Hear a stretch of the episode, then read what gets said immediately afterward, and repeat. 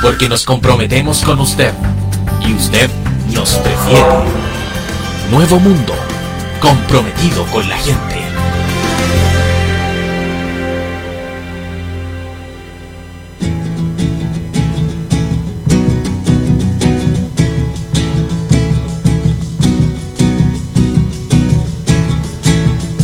Miren cómo sonríen los presidentes cuando le hacen promesas al inocente.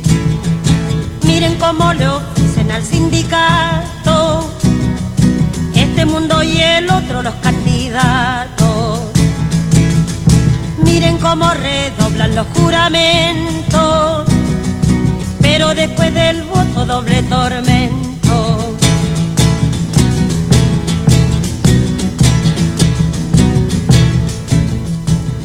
Miren el hervidero de vigilante para rociarle flores al estudiante. Miren cómo relumbran carabineros para ofrecerle premios a los obreros. Miren cómo se viste cabo y sargento para teñir de rojo los pavimentos.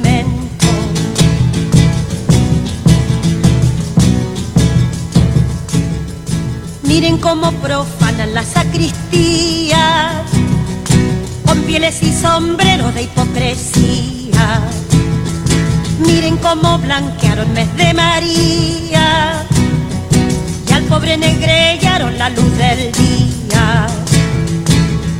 Miren cómo le muestran una escopeta para quitarle al pobre su marraqueta.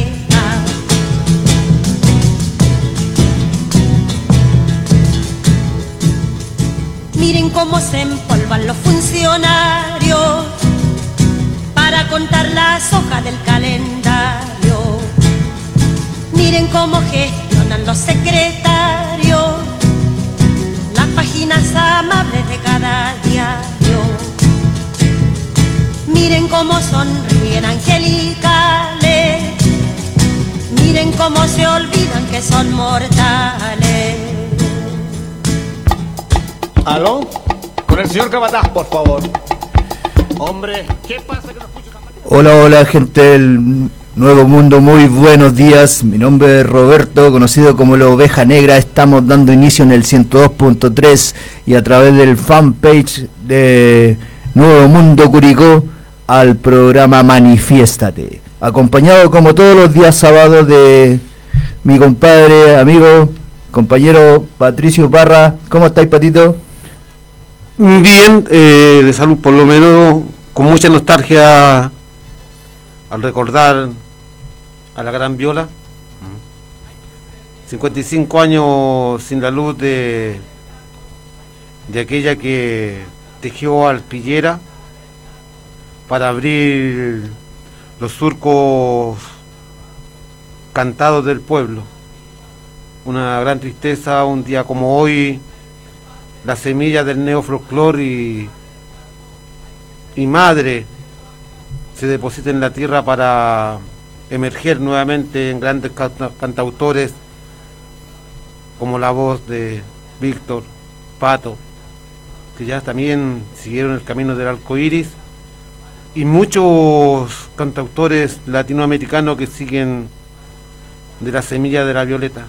La gran artista chilena, la más grande, pase quien pase, es la más grande, es la que abrió el surco en Europa, que con su aspillera expuso en el Louvre de París. Un día como hoy, ella decide que su semilla es depositada en la tierra para emerger en nuevos cantos de libertad, de consecuencia y de verdad. Eh, recordemos que hoy se cumplen 55 años, Pato Parra. 55 años. 55 años del fallecimiento de Violeta Parra. Por eso partimos el programa de hoy con un, con un tema de, de Violeta, precisamente. A mi izquierda está el profe Rodrigo Berríos. ¿Cómo estáis, profe? Hola oveja, Pato, Cristian en la mesa. Eh, muy buenos días a todos quienes nos están oyendo y sintonizando. eh, también a través de Facebook, a través de, de, la, de las páginas de la radio y del programa. Em, miren cómo sonríen todos aquellos elementos de la élite frente al pueblo, cómo sonríen ante ellos para después traicionarlos. Policía, cura, políticos, todos aquellos que detentando el poder, después eh, ante la ingenuidad y ante la, la ilusión del pueblo chileno, abusan y sustentan su poder frente, o sea, a partir de, esa, de ese abuso sobre los más desposeídos. Un canto que desde la década del 50 y del 60 no pierde su vigencia, no solamente, bueno, lo, sembrado por Violeta Parra, sino por todos los cantautores de, aquellas décadas que empezaron a cantar del Chile real, del Chile campesino, del Chile obrero, de aquel país que era realmente víctima del abuso latifundista y que a través del canto popular y a través del arte que expuso, como bien dijo Pato, en el Louvre de, de París, eh, Violeta Parra, eh, se dio a conocer al mundo entero. Y como primer referente también de la, de la cultura nacional contemporánea, digámoslo desde mitad del siglo XX en adelante, un referente nacional y un referente mundial aunque muchas veces sus letras las quieran endulzar, Violeta era bastante eh, bastante directa con su con su lírica y con su canto, así que el sentido social no puede perderse y el mensaje que emergió desde desde la zona de Ñuble, desde San Carlos, de ese Chile de, de trilla a yegua suelta, de abuso del, patrón latifundista, de ese Chile donde se todavía donde todavía se palomean a los rotos y que también era víctima de los abusos patronales y también de la hipocresía de la Iglesia Católica. Bueno, la Viola lo puso a través de, de su canto eh, a, conocimiento de, del mundo en realidad. Así que un homenaje, una conmemoración de una decisión que la lleva a partir de, de una profunda tristeza a, que a, a, irse tempranamente, digámoslo, para, para dejar la semilla plantada y que otros sean los encargados de mantenerla viva. De la semana de actividades de la, recuperación del, del algo que compete mucho acá a la mesa, particularmente a Rodrigo, el profe, de la actualidad, del Gualmapu, la convención constitucional, y del tema local estaremos hablando hoy, chiquillos. Eh, para partir, vamos a darle la palabra al profe, que nos va a contar un poquito eh, acerca de la actividad que tuvo la semana pasada y de, bueno, lo, las cosas buenas y malas, profe, ¿no? Sí, lo acontecido que ha sido esta semana para el proyecto Recuperemos el Guayquillo, proyecto que eh, ya lleva ejecutándose poco más de mm, casi dos meses ya entre distintas actividades, además de toda la preparación y todo lo, el diagnóstico. La semana pasada fue eh, dedicada a lo que es un taller de arraigo e identidad territorial eh, con los vecinos, recogiendo algunas de su historia, algunos eh, relatos vinculados con de su vida vinculados con el río. El día sábado se hizo la limpieza, una primera jornada eh, con apoyo de organizaciones civiles, de, la propia ONG, eh, alguna participación de la MUNI y de también de los vecinos migrantes que están ahí en el, en el sector. Pero para enfocarnos en esta semana, ya el día lunes tuvimos eh, malas nuevas, digámoslo, respecto a lo que es el humedal. El día lunes, cerca de las 9 de la noche, bueno, nos avisan a nosotros eh, o a la organización en sí de que se estaba produciendo una quema en el sector del humedal, muy cerca de donde están las eh, la viviendas de los de migrantes y también de, de personas chilenas que están eh, habitando ahí en, en, un espacio tomado de, de la, del sector de Dragones Sur muy cerca de, sus casas se había iniciado un fuego de una manera intencional, había quedado alguna basura de gran volumen para ser retirada posteriormente por camiones o por los equipos de, de aseo municipal, porque no podían, no llegaron los medios para poder llevarse esa basura inmediatamente el día sábado, entonces había que esperar el día de recolección. Entonces el día lunes alguien le prende fuego de manera intencional, eh, más o menos sabemos lo que pasa con el viento y eso es una, un área muy, eh, muy expuesta a, las rachas de viento y se propagó bastante rápido. Por fortuna fue controlado por el cuerpo de bomberos, la cuarta compañía que llegó ahí al, a la- al área para mm, amagar este incendio. Algo paradójico o extraño, o bueno, el calificativo lo podemos dar después, o, o ustedes lo pueden catalogar de esa manera. Eh, al mismo tiempo de que se estaba, estaba avanzando el fuego, eh, se estaba realizando una actividad religiosa en una iglesia de ahí, una iglesia evangélica, y ni se inmutaron.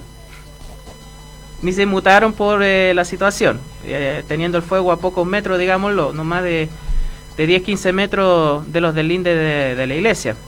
¿Y por qué digo esto? Porque eh, lamentablemente esta noticia y otra que nos enteramos ayer sobre desecho de escombro en la zona del humedal, también compete un poco a, algunas actitudes que lamentablemente quizás a través del proyecto no las vamos a cambiar del todo, pero que son necesarios de, ponerle freno de una vez por todas. Lo que es ir a botar escombros, eh, el pensar de que una entretención, prenderle fuego a, a una zona que está en recuperación ecológica, que se está haciendo un esfuerzo muy grande y se está planificando muchas cosas para poder recuperar esa, esa área y que algunas actitudes y algunos comportamientos con el área ecológica y también con, con lo que hay alrededor dejan bastante que desear. Eh, además de, de todo esto, lo que tiene que ver con el humedal, también uno va escuchando y va conociendo canalladas dentro del barrio. Eh, a veces uno piensa el cómo levantar aquellas zonas que están tan profundamente postergadas por, eh, por la política, por, la, por el desinterés, por la desidia, que mm, también hay otros aspectos que dentro de las comunidades son bastante nefastos. Y por ejemplo, la actitud que tiene, por ejemplo, eh, para mencionarlo, eh, el pastor de la iglesia, que está en esa zona, no recuerdo el nombre, pero el pastor que está en esa iglesia al, fondo de Dragones Sur, de una manera abusiva cobrándole la luz a, a la- a los vecinos que estaban ahí en la toma, a los vecinos haitianos y a chilenos también. Eh, otro día desde esa misma propiedad tirando tierra, movimientos de tierra con una, con una excavadora y la tiraban directamente de, de la pandereta para atrás hacia la zona del humedal. Eh, varias cosas que, que lamentablemente eh, no ayudan no solamente a la parte ambiental, sino al ánimo de lo que se está haciendo.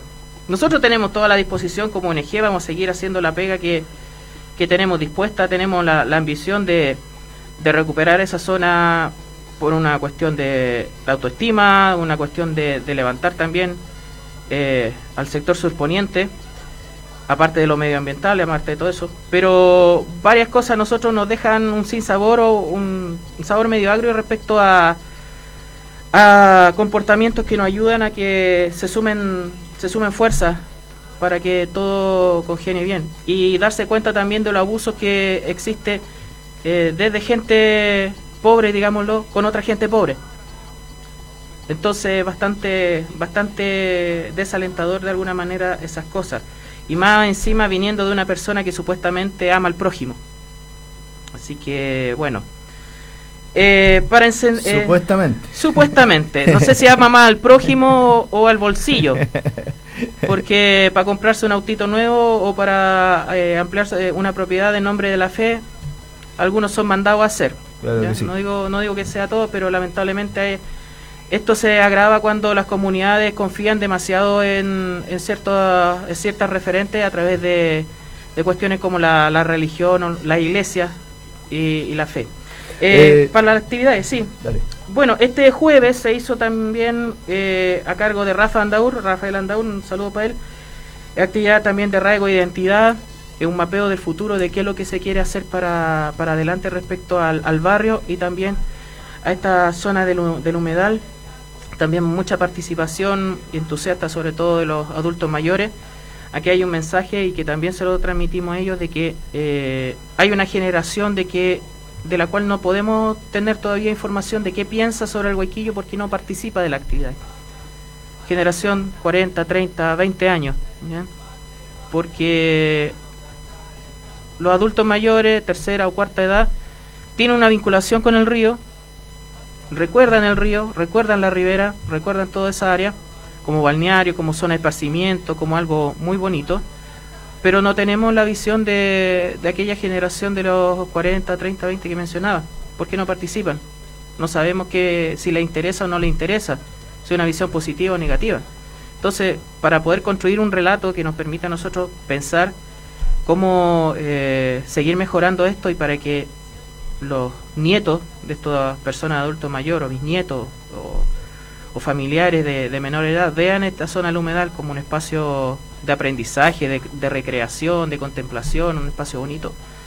También necesitamos esa información, digámoslo. Así que bueno, esa es una tarea también para las actividades futuras que se van a empezar a retomar en marzo como parte del taller, pero durante este, este mes de febrero, febrero probablemente haya trabajos tendientes a, a evitar justamente lo que pasó ayer, que una camioneta con eh, una camioneta con eh, de tipo de flete, de estas que tienen y que están cerradas, fue a botar escombro ahí a la, a la orilla del, del terraplén que está en el sector del, del mirador del río Guayquillo, digámoslo, y nos sigue complicando toda esta situación, pues son malas costumbres. Ya la patente está identificada, está el video en nuestra página y es una preocupación que constantemente los vecinos ya, ya tienen en cuenta para, para evitar que pase, pero sigue pasando. Eh, ¿Se puede, se puede i- identificar de esta forma, profe? Eh,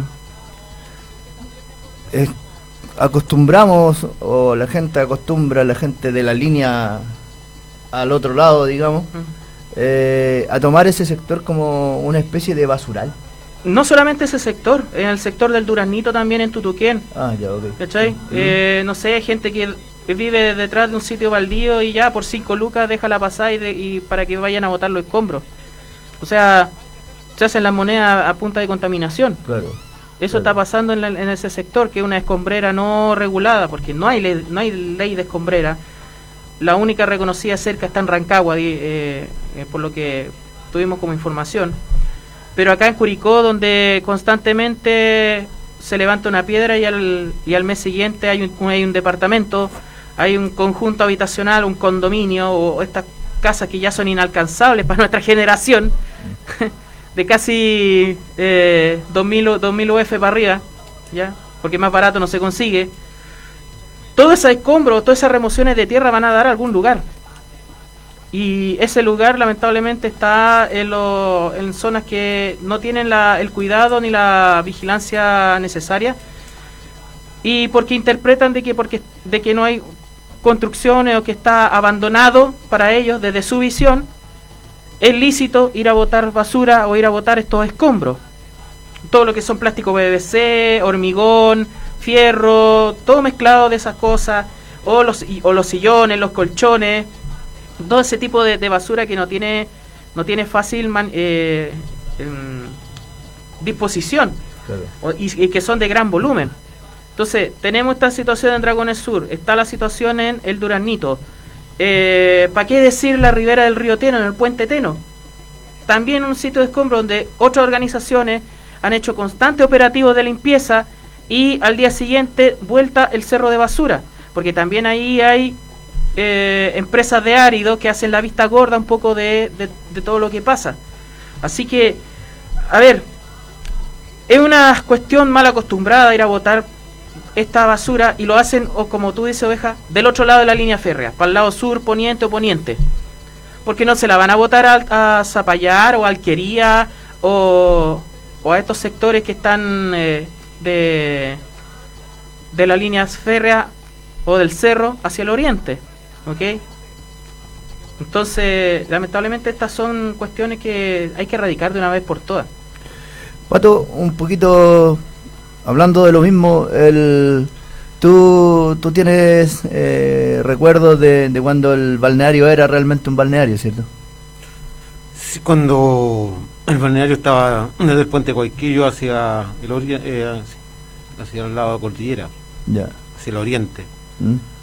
Mm, sí, fue una etapa muy hermosa, muy hermosa de mucho de mi edad, mm, de nuestro tiempo, contemporáneo a mi edad, donde disfrutamos, donde la gente pobre, hijos de obreros, obreros, celebraban las tardes, los fines de semana ahí. Mm. Era como una zona de camping bastante acogedora, hasta que llegaron las grandes empresas y empezaron a contaminar la- las riberas de- del río.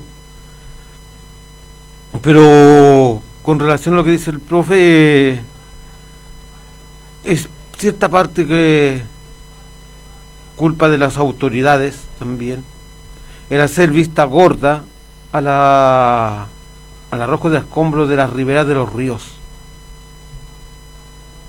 No es simplemente en esas partes que ha anunciado el profe, en la ribera de los ríos, a lo largo, están yendo a dejar escombros a todos lados. El sector suponiente se ha transformado, transformaron a vista y paciencia de las autoridades de nuestra provincia en el vertedero del sector oriente.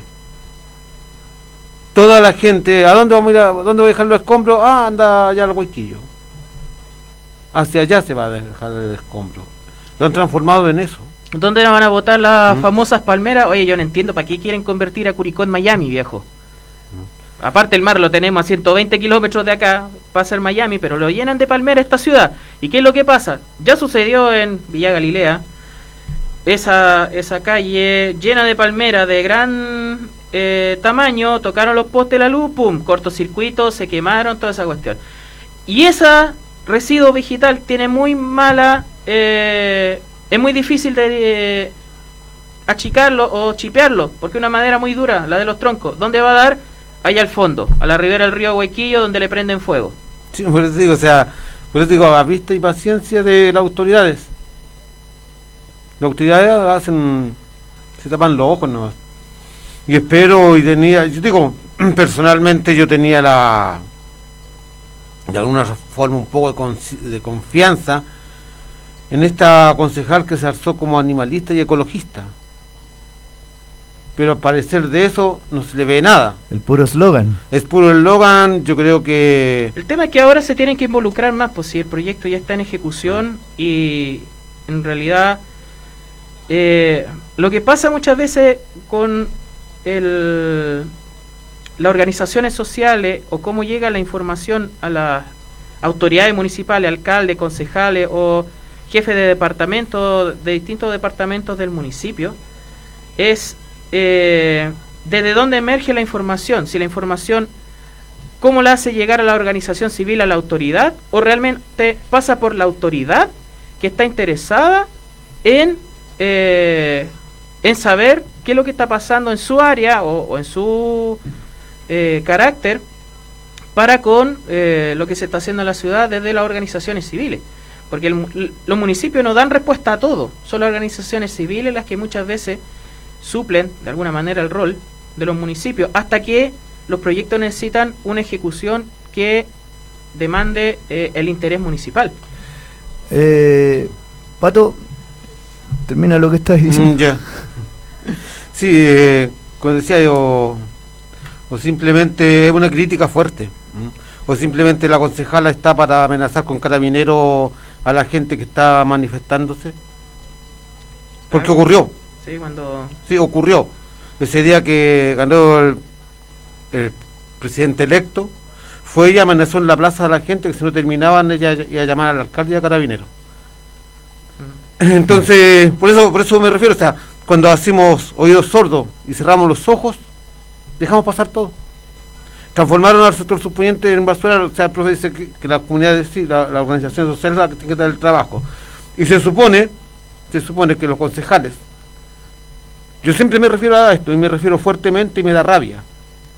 Porque cuando están en campaña, andan por todos lados andan besando patas por todos lados. como decía la Viola. Y después que logran, que logran salir electos, se olvida que tienen las poblaciones. En ese momento, cuando son candidatos, se saben toda la problemática de las poblaciones. Se saben todo lo que está sucediendo a través de la parte ecológica, de la parte económica, de lo que sucede en las poblaciones, las necesidades, las carencias. Y el día después que salen electos se olvidan de todo. Sufrieron una amnesia política inmediatamente. Chota, eh, chiquillos, para los que nos están escuchando en la radio, les vamos a decir que estamos en fanpage de Nuevo Mundo Curicó, también en nuestro fanpage que se llama Manifiéstate, para que opinen y compartan con nosotros. Vamos a la, a la pauta. Vamos a la actualidad. Eh, Ignacio Walker habló de un plan B, como en 1973.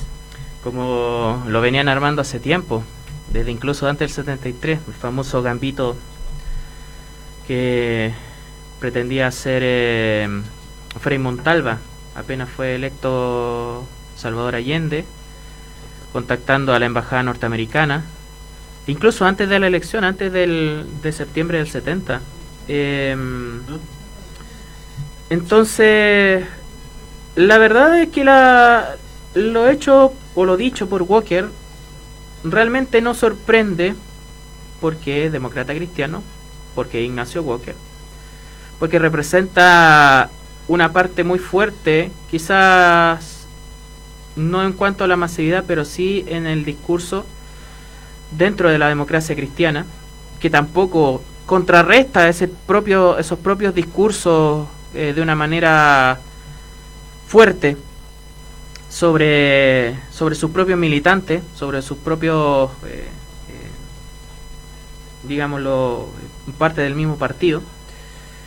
Lo dicho por este pelafustán, Ignacio Walker, apellido vinculado profundamente con el extractivismo, sobre todo con el agua, sobre las comillas aberraciones que se están aprobando en la convención, de que si son ratificadas por los dos tercios del Pleno, habrá que ir pensando en un plan B que reponga la sensatez y la cordura. Esas son las palabras que difundió este mamarracho miserable de Ignacio Walker.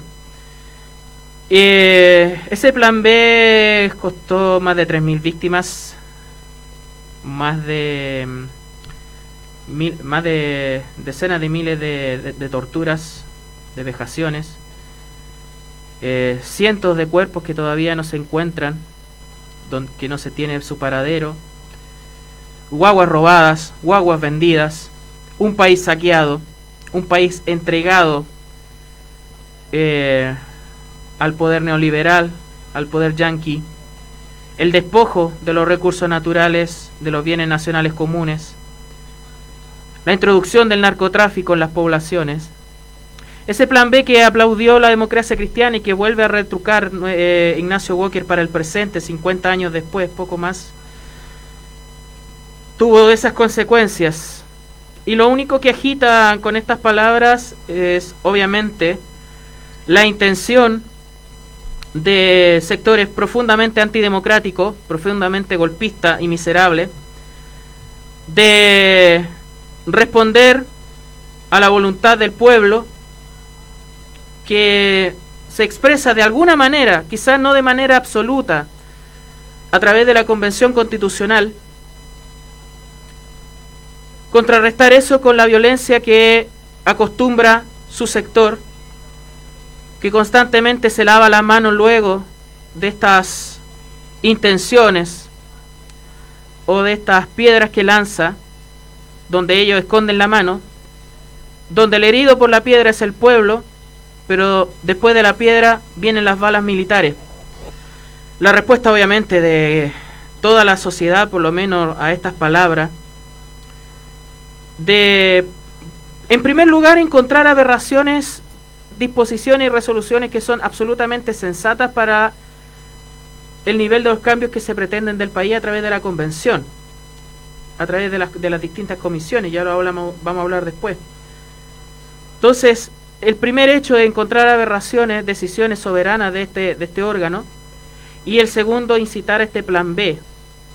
En los 70 ya, o en, los, en el 73, se ideó un famoso plan Z, supuestamente de guerra civil, de armamento, de que eh, prácticamente se, evitó eh, lo peor del país con la llegada de los militares, donde justamente esta raigambre de la democracia cristiana aplaudió y después se hizo Larry, fue cómplice en la vuelta de la democracia también en la validación de los milicos, para qué hablar del rol de pato gallina de Patricio Elwin en, en esa en ese mm, en esa validación del, del, aparato militar y de la represión, para qué hablar de la oficina en los 90, y que obviamente da cuenta de que la derecha, aunque se vista demócrata cristiana, no cambia su naturaleza, aunque esté siendo RN, UDI, Evópoli, la, esta parte de la democracia cristiana, ¿para qué decir la ultraderecha? Cuando no le gusta algo, siempre tienen pensada la carta militar y la carta de la tortura y la dictadura. Bueno. Bueno, yo digo, hay muchas cosas que hoy en día ya me están causando como escosor, mucho escosor, y no me quiero quedar simplemente, como enunciaba acá el, el profe, con la historia de los años 70. Quiero pensar de que estos dichos de este tipo de personas, que son muchos los que están diciendo lo mismo, ya no es simplemente una persona que está diciendo lo mismo, que están instalando en la comunidad, en la población, en la gente, este tipo de conversación y como preparándote para una aceptación de lo que ellos pretenden hacer. El hecho de estar amenazando con un golpe que nunca ha terminado, que hoy en día hay una posibilidad de realmente dar un paso hacia una democracia, porque hasta el día de hoy tenemos una democracia tutelada, tutelada por poderes fásticos y, y los regímenes militares de las Fuerzas Armadas. Entonces, si quieren seguir, quieren seguir estando ahí, no quieren ver el, proceso democrático hacia dónde quiere ir un país. Simplemente ellos quieren volver, y no sean ni volver, mantenerse en el situar del año 73 en adelante. Hasta el día de hoy no se ha cambiado nada.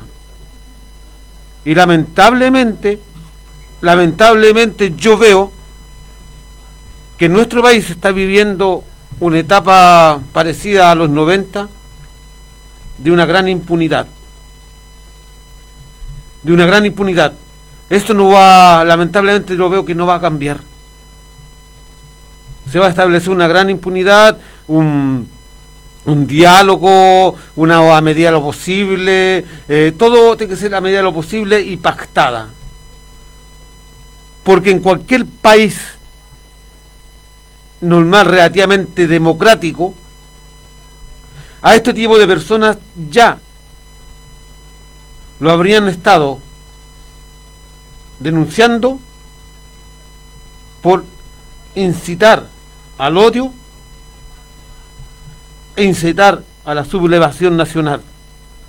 Lo que está haciendo este tipo de declaraciones te están incitando a una supuesta confrontación de chilenos contra chilenos, como lo están incitando en el norte con sus marchas de chilenos contra migrantes. A nivel nacional lo están haciendo de chilenos contra chilenos, como lo están haciendo en el sur con el Arauco, con el confrontamiento entre hermanos y pueblos, en la misma forma que están incitando a nivel nacional. Esa es la política de la derecha. Ese fue el plan que vino a dejar Estados Unidos a la América Morena. Eso fue lo que vino a establecer el Comando Sur a través de toda la América Morena. Por eso se habla tanto de, ya sea Bolivia, Perú, Nicaragua, Colombia, Venezuela, ¿eh? seguimos hablando, Colombia que está en un proceso de, votación electoral de presidenciales también se está hablando de lo mismo.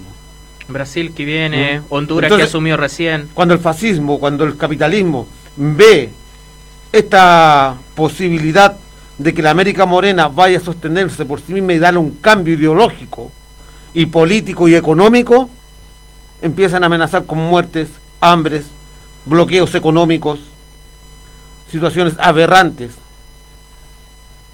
Por eso es lamentable que ni el gobierno actual ni el venidero logren alzar la voz contra este tipo de personas, que no es el único. Son varios más que han estado diciendo el mismo discurso.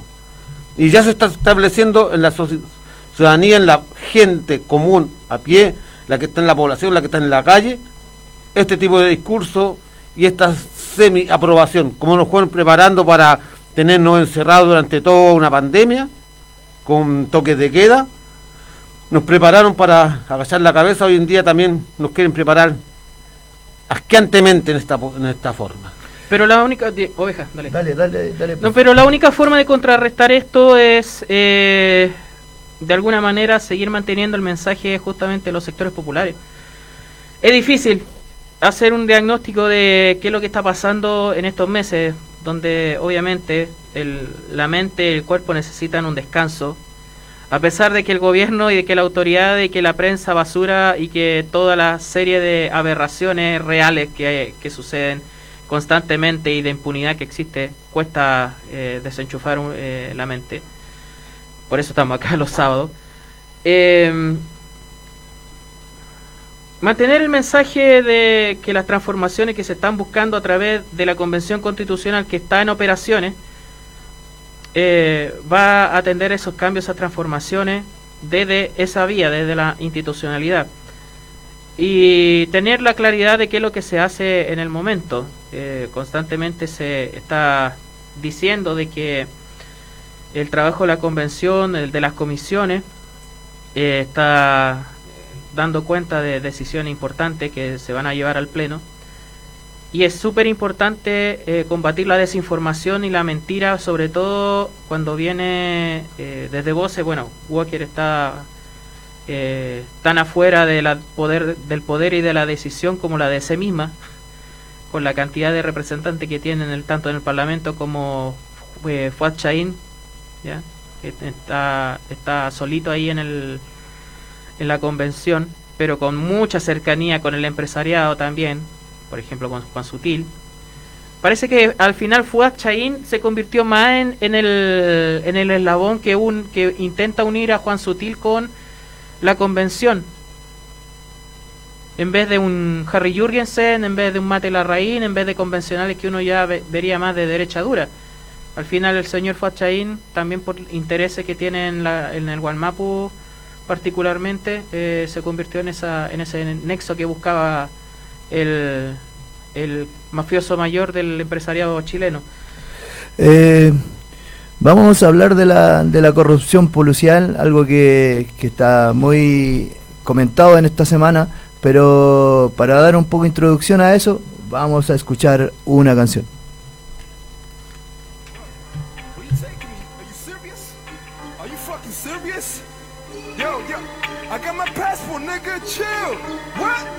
Ya, paren de hacer maldad por ser la autoridad.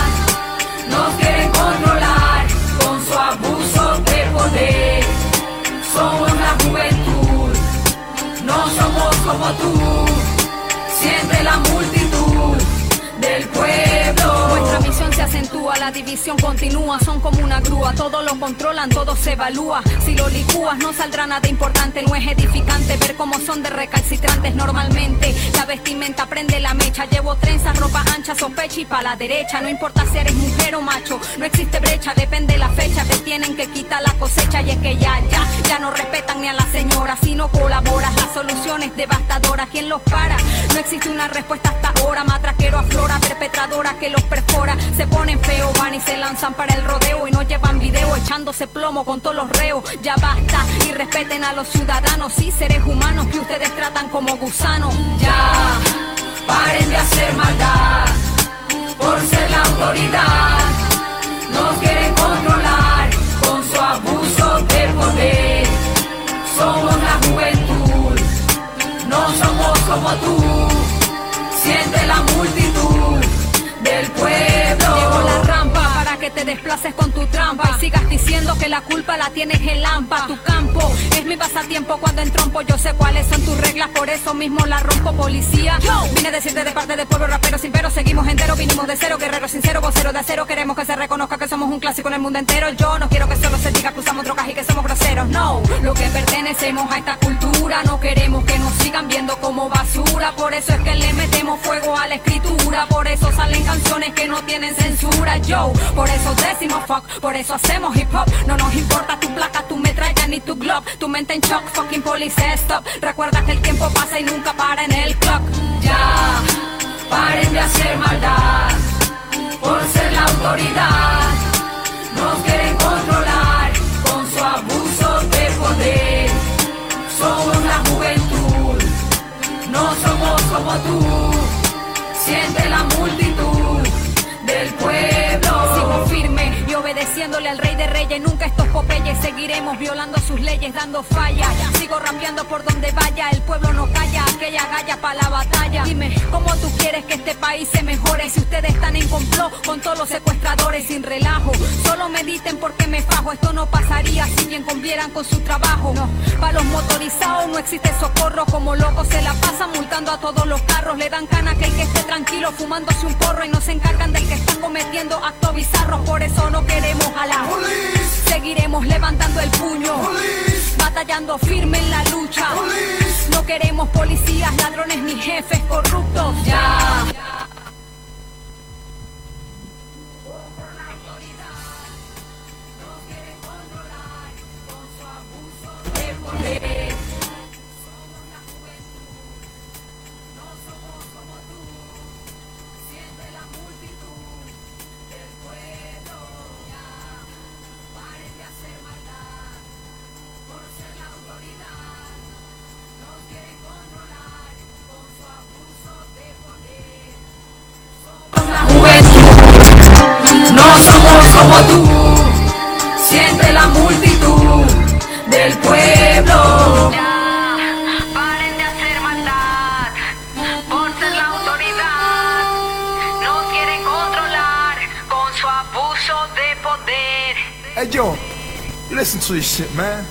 Is my beautiful black sister, Gabilonia. ¿Aló? Con el señor Cabataz, por favor. Hombre, ¿qué pasa que no escucho esas máquinas trabajando? ¿Que no hay energía eléctrica? Bueno, que usen las viejas, pues, hombre. No me importa cómo, pero que trabaje, ¿me entiende? Que trabaje. Señorita Domitila, si llama a mi mujer, dígale que me voy a Escuchamos Abuso de Poder en la voz de Gabilonia. Eh, a propósito de rap, tenemos una visita de un amigo, compañero, eh, apañador en- de tantas caminatas y también in- involucrado dentro del movimiento rap en, en Curicó, en Chile, con, con un rap social que, que golpea, que golpea fuerte, con letras bien directas. Estamos hablando del Braulio, conocido como el Bredel, que viene a acompañarnos un ratito a opinar acerca de la actualidad. ¿Cómo está ahí, amigo? Bien, ahí estamos aguantando, resistiendo y viviendo el día a día. Viviendo el día a día. Eh, con participación en la BRP, creo, por ahí. Sí, me uní hace un poco tiempo y ahí hicimos un par de murales, Ya, quedaron bien bonitos, con contenido social. exactamente. Eh, bueno, eh, como decía yo, el chiquillo Bredol se va, se va a unir un, un poquito a, a- a desmenuzar toda esta, esta maraña política y social que, que ocurre toda la semana acá en Chile. Profe, eh, Le damos, lo- le damos la ayuda, pues. exactamente. Bueno, Bredol. Démosle la ayuda. Siempre le hemos dado la ayuda. Corrupción policial. Corrupción suena una palabra demasiado bonita para, Para eh, para el choreo que hacen. Vínculos con ladrones, narcos, robo de salmones. Weón, domésticos, pues viejo. Otro reportaje de CIPER, nuevamente, que da cuenta de la corrupción policial en esta última década y poco más, donde los archivos secretos de la DIPOLCAR, de la Dirección de Inteligencia Policial, Eh, de alguna manera también develan todas las redes de, corrupción en donde están metidos. Hace poco, bueno, en Curicó eh, también unos uno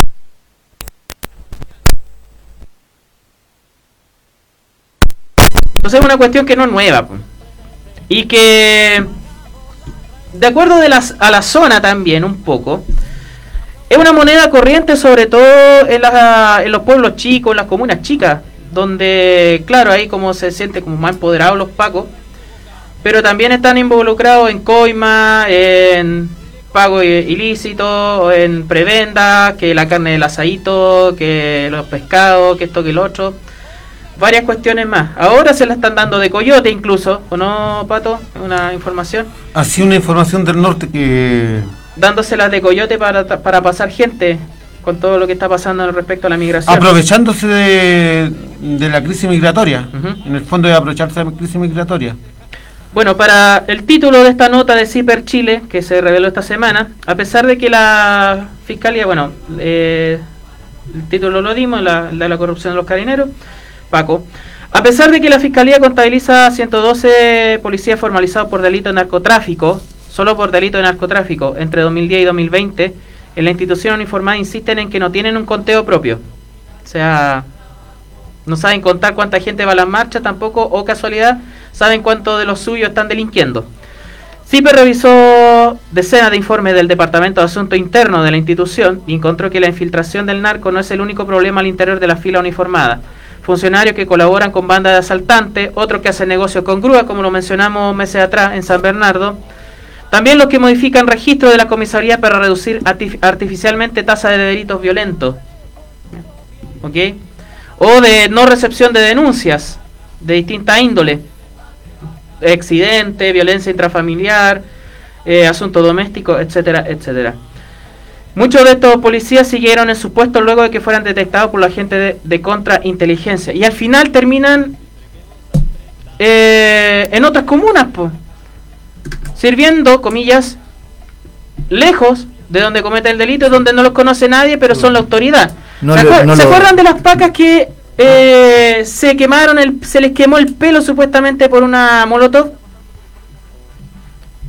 Terminó en Chiloé, en una comisaría allá. Eso te iba a decir yo, profe. eh, Y una paca que está, métale, dándole la coca po, en alguna fiestita. Metido, metido en rollos, pero brígido, discúlpenme la palabra, y no los dan de baja, los trasladan. Así es. Así es, le, le cambian su, su lugar y, y terminan allá en, en otra en otra comisaría. Eh, una larga lista de delitos. El tema de la grúa, bueno, lo que eh, lo que mencionábamos, tema incluso de eh, buscando menores de edad a los que le ofrecía dinero a cambio de sexo, ya, por ejemplo, eh, otros que se la dan de, exhibicionista en San Felipe, una serie de cosas. Eh, solamente para detallar un, caso puntual, que es el caso de los salmones, el caso salmones, eh, desde el 2009, un robo de aproximadamente 900, o no, 988 kilos, casi una tonelada de salmones, que se mandaron al bolsillo de una incautación de eh, casi 3 toneladas. O sea, igual que los decomisos de, falopa o decomisos de droga. Parten con 100 kilos y a la fiscalía llega un papelillo. Esto da los manotazos y se llevan miles y miles de kilos de salmón de, de un decomiso. Eh, y ahí no los veo alegar a los patriotas, po. A los que alegan por, el, por los delitos violentos, no, que esto, que lo otro. Oye, digan algo, po. por lo menos para reírnos. Eh, Pato, pucha, hablar, hablar de esto es, es un suma y sigue. Eh, se están juntando antecedentes, pero a cada rato, todos los días. Aquí estoy leyendo yo una noticia. Dice carabinero involucrado con el robo de cajeros automáticos fue testigo en juicio contra acusados de incendiar el metro, la granja durante el estallido. Bueno, yo digo es lamentable que, que este tipo de noticias corran fuerte a una institución con la yo siempre como digo o sea, yo miro las noticias del otro lado de la moneda para acostumbrar a la gente para que sea algo naturalizado natural y así no, no condenar lo que está sucediendo porque en este país todo lo naturalizamos naturalizamos los toques de queda naturalizamos la represión naturalizamos que a la gente le, le hicieran daños oculares, naturalizamos la falta de justicia para los luchadores sociales, todo lo naturalizamos. A través de, de exposición de noticias y vamos naturalizando. Y la gente no va asombrándose de lo que sucede. Es lamentable en el país que nos hemos ido convirtiendo día a día. Y sobre todo, de aquellos que supuestamente están encargados de resguardar. En una sociedad que va demostrando y va mostrando lo corrupta que es. En una parte de la clase política que tiene una corrupción asqueante, bueno, se suman los que los protegen también si, como decía Vigi, la ley, la, la, ley, la, ley de la economía del chorreo. Si sus grandes patrones ganan, también ellos los tienen que dejar que ganen su hora extra. Y también se lleven sus preventas. Entonces, todo esto oculto a través de ley es vergonzoso. Vergonzoso, asqueante, casi espeluznante ver lo que real, lo que está sucediendo dentro de todas las ramas de las Fuerzas Armadas encargadas de mantener el orden de este país y en las cuales será depositado el poder de fuego, que es más terrible aún. Tienen el monopolio de la arma y además saben las armas que se mueven fuera del- de su control. Porque las armas de los narcos no llegan así de caídas del cielo. Y lo otro que a mí me ha hecho mucho revuelo, y yo creo que a todos. Eh, chita, me dan deseo pescar al bombo fica y pegarle. en serio, porque ya de chistes de los años 80, 90, weón, hoy en día, chistes que se han hecho reiterativos y que tenían razón con sus chistes, el sospechoso de la weá, el chita que te detienen por una cantidad de droga y después ah, trajeron, te trajeron preso por, un- por un pito. O sea, así se ha ido tejiendo la democracia chilena, weón, la justicia chilena. Parece que se están guiando por los chistes del compañero Bombofica. weón. Pero él no tiene la culpa, pues si la No, realidad- por eso la sí, realidad, la realidad. en forma irónica, ¿cachai? En forma irónica. No se merece tus combos. Claro, o sea, y, y va encima también el chiste ese de que al último tenía viéndole disculpa, señor, discúlpeme, señor delincuente, que eh, yo tuve que haberle dejado mi casa abierta. po. Entonces tiene, tiene grandes, unos chistes, pero que hoy en día están actualizados 100%. Eh, eh, es un es un tema que, que pucha que uno se encuentra todos los días actualmente la corrupción eh, especialmente en lo que se refiere a lo, a lo policial a los pacos dicho de, de forma más normal Eh, un, un poco el, el rap social apunta mucho en, en relación a eso, ¿cierto? Sí. Eh, bueno, hablando del rap y los pagos, siempre había un problema muy grande. Porque los raperos siempre tienden a venir de población. Y la población es literalmente la clase obrera. Po. La clase obrera es la que siempre ha sido pisoteada por la represión policial. Y los raperos, al querer expresar esto, han sido golpeados más fuerte.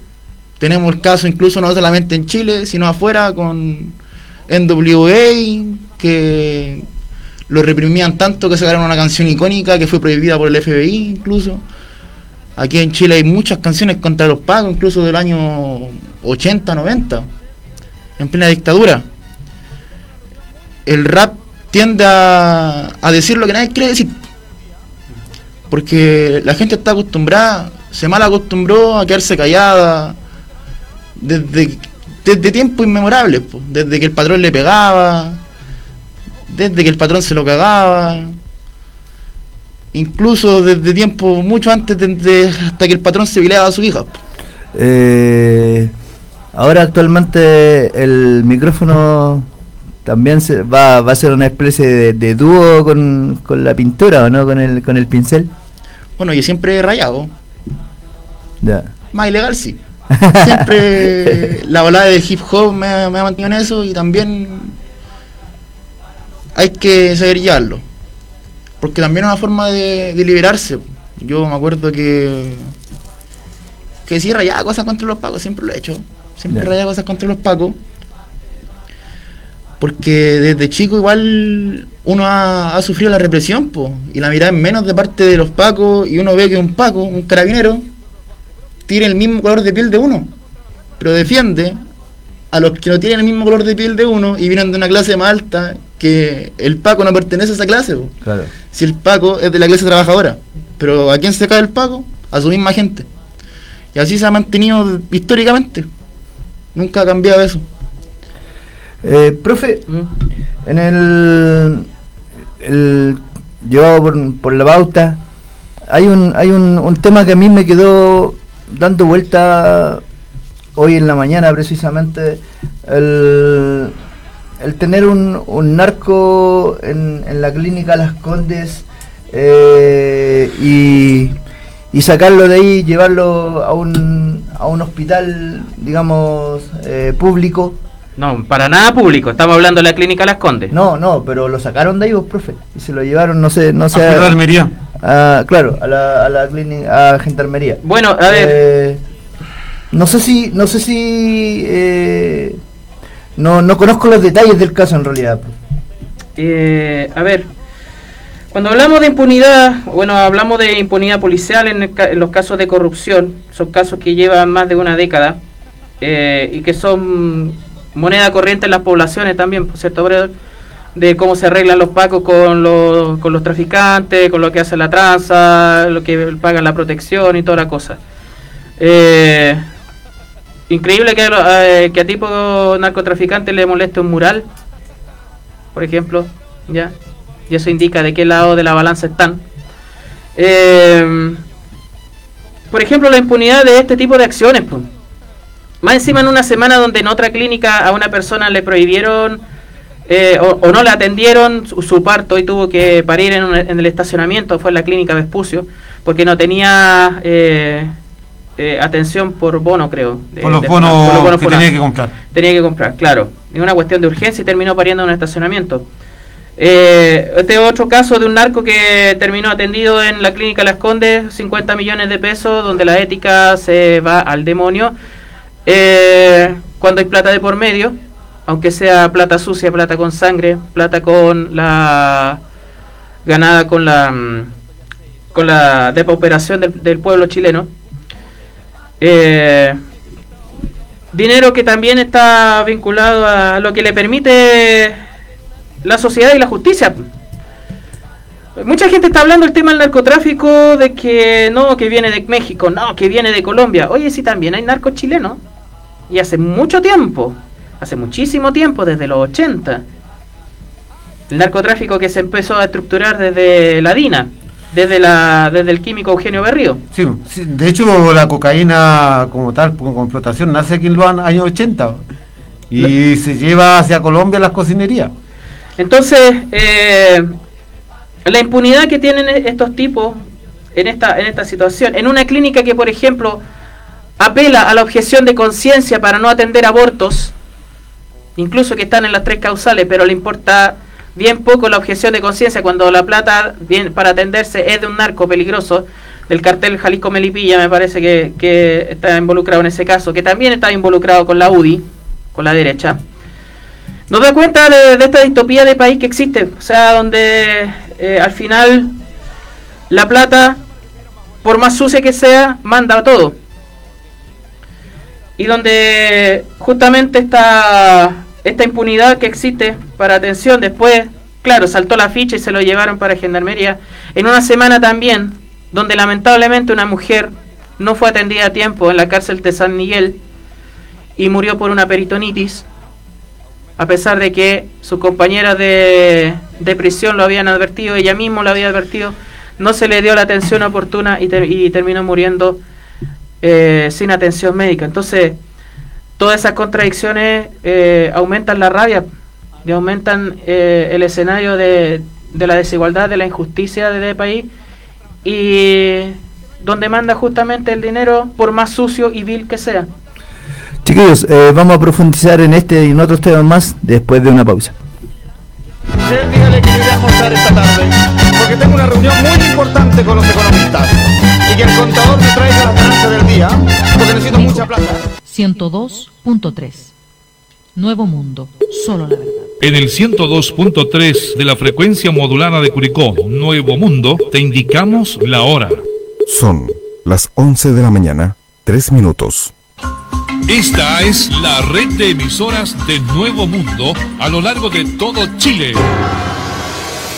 Iquique, Tocopilla, Antofagasta, Diego de Almagro, Copiapó, Vallenar, Ovalle, Los Molles, San Antonio, Santiago, Buin, Lo Espejo, Graneros, Las Cabras, Rengo, en San Fernando, Antivero y Camelia, Curicó, Constitución, Lota, Arauco, Los Álamos, Victoria, Temuco, Lanco, Valdivia, Frutillar, Río Negro, Puerto Montt, Ancud, Castro y Punta Arenas. Esta es la red de emisoras Nuevo Mundo. Solo la verdad.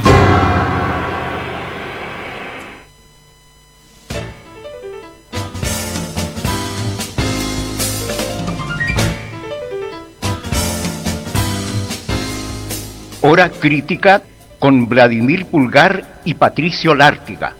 El comentario del acontecer local y nacional. De lunes a viernes, desde el mediodía. Hora crítica, un programa de Radio Nuevo Mundo. Le esperamos.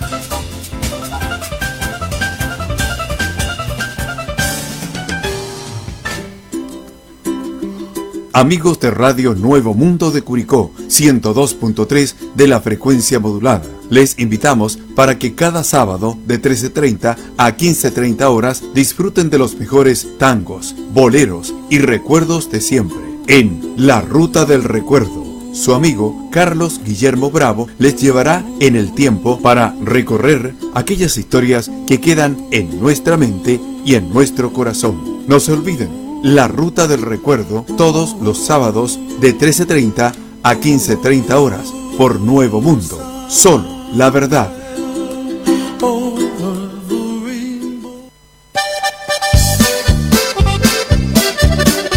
De lunes a viernes, de 15 a 17.30 horas, en Radio Nuevo Mundo presentamos a Todo Potrero. De lunes a viernes, de 15 a 17.30 horas, en Radio Nuevo Mundo presentamos a Todo Potrero.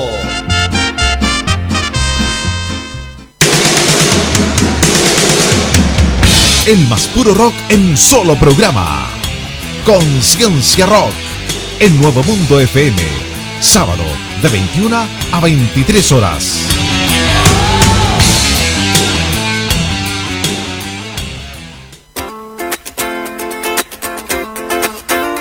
Hola, soy José Pepe Latrille. Le hacemos una invitación acá en Radio Nuevo Mundo 102.3 para todos los viernes de 21 a 23 horas para recordar, conversar, anécdotas, vivencias y enamoramientos con el programa El Rock que marcó tu generación. Los esperamos.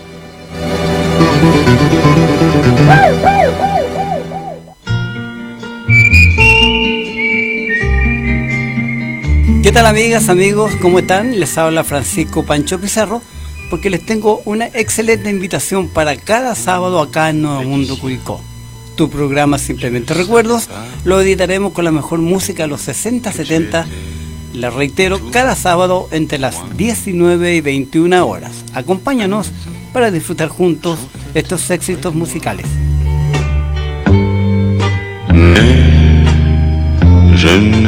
Pas.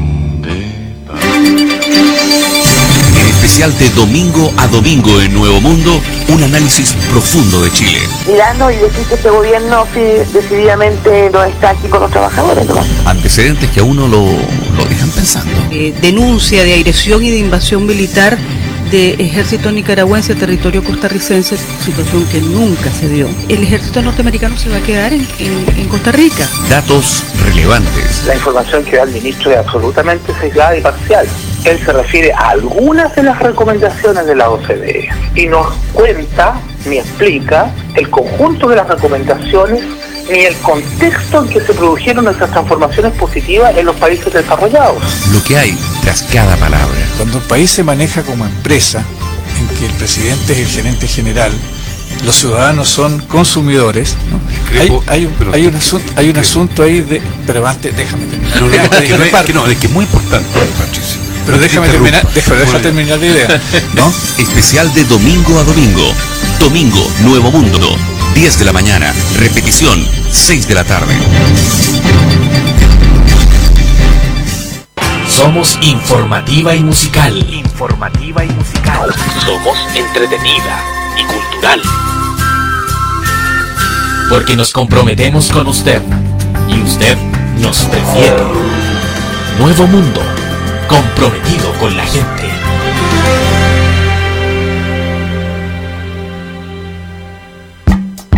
¿Aló? Con el señor Cabataz, por favor.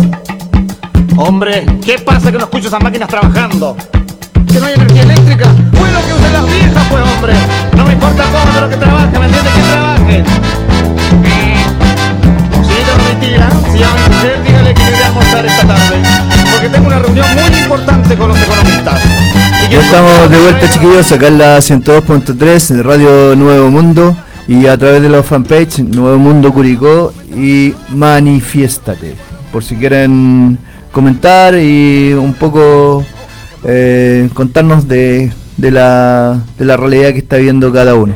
Eh, hay un, hay un caso en San Miguel que, que también, pucha, es un poco hablar más de lo mismo, ¿no, profe? Bueno, eh, un caso que partió un poco como una, con- una confusión de dónde se dio la situación. Un abuso policial a una mujer en la cuando se difundió en redes sociales esta semana en Pitrufquén, pero que inmediatamente surgió la comillas la primera aclaración que no fue completa, como vamos a, mencionar, de que la situación fue dada en San Miguel, en Santiago, y eh, hace dos años aproximadamente. ¿ok? Ahora, eh, frente a esta situación, la misma policía dejó entrever también la impunidad que existió sobre el funcionario que se vio abusando eh, a vista de toda la guardia policial de esta detenida, de esta, de esta mujer en, la, en el sector de San Miguel donde se dio cuenta también a partir de, del seguimiento de toda esta situación de que la policía jamás tuvo en una prisión efectiva a este funcionario, sino que había mentido respecto a la resolución que se había dado, que se había dado respecto a, a la prisión, diciendo de que bueno, que fue dado de baja el siguiente día, toda la cosa, pero que nunca cumplió eh, efectivamente eh, alguna resolución respecto a esta situación. Así que em, una, una más, pues, una más de las tantas cosas que seguramente poco a poco nos van dando, bueno, siempre nos han dado razones para apelar a la refundación de esta, de esta policía miserable. En todo, en todo ámbito, no solamente con la corrupción o, con los, o con los delitos en los que están involucrados ya como una política institucional. Aquí no hablemos de caso aislado, porque si no el caso aislado sería ya el, superaría las seis cifras de caso aislado. ¿Ok? Son una política, una cultura que justamente se ha sostenido a partir de la impunidad que, que los tiene ahí en, en un altar absolutamente inmerecido por parte de la sociedad y también con la, con la validación de los distintos gobiernos que jamás le pusieron freno a, a una institución absolutamente podrida y rancia. Pato. Bueno, diversos gobiernos que no le han puesto techo a nada. Porque sigo insistiendo en una democracia tut- tutelada por ellos mismos. si las Fuerzas Armadas son las que rigen y los poderes fácticos son los que rigen esta mal llamada democracia de este país, por eso hoy en día están tan preocupados de... Y no es un hecho aislado para lo que hemos tenido las desventajas en años atrás, o generación atrás, o décadas atrás, y los que actuales han caído en la lucha detenidos ¿eh? por este tipo de gente. Sabemos cómo es el abuso adentro policial, cómo te golpean, cómo te presionan, cómo, no sé si hoy en día afortunadamente no he tenido la desgracia de caer, eh, te quitan el dinero y todo. No se hacen operaciones con las cuentas, con las tarjetas de crédito. pues. No, pero te quitan quita- todos los documentos, van y, y hacen no, no, no, movida. no, pero te quitan el dinero que andaba en los bolsillos. Bueno, aparte. Así tan en los años 80, 90 se gestaba de esto. Así no de es- flight. Así, y no es un caso aislado, ¿cachai? Es un caso que se da a nivel nacional y se da casi constantemente. Doméstico.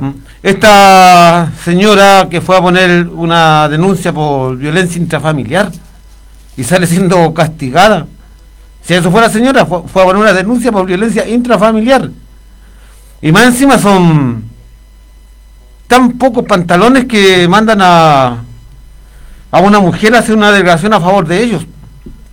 Además. Y, y tienes un grupo de de carabineros que están ahí y que hacen oídos sordos a lo que está sucediendo. O sea, por mantener una, un trabajo, dejan que abusen, atropellen a dos mujeres.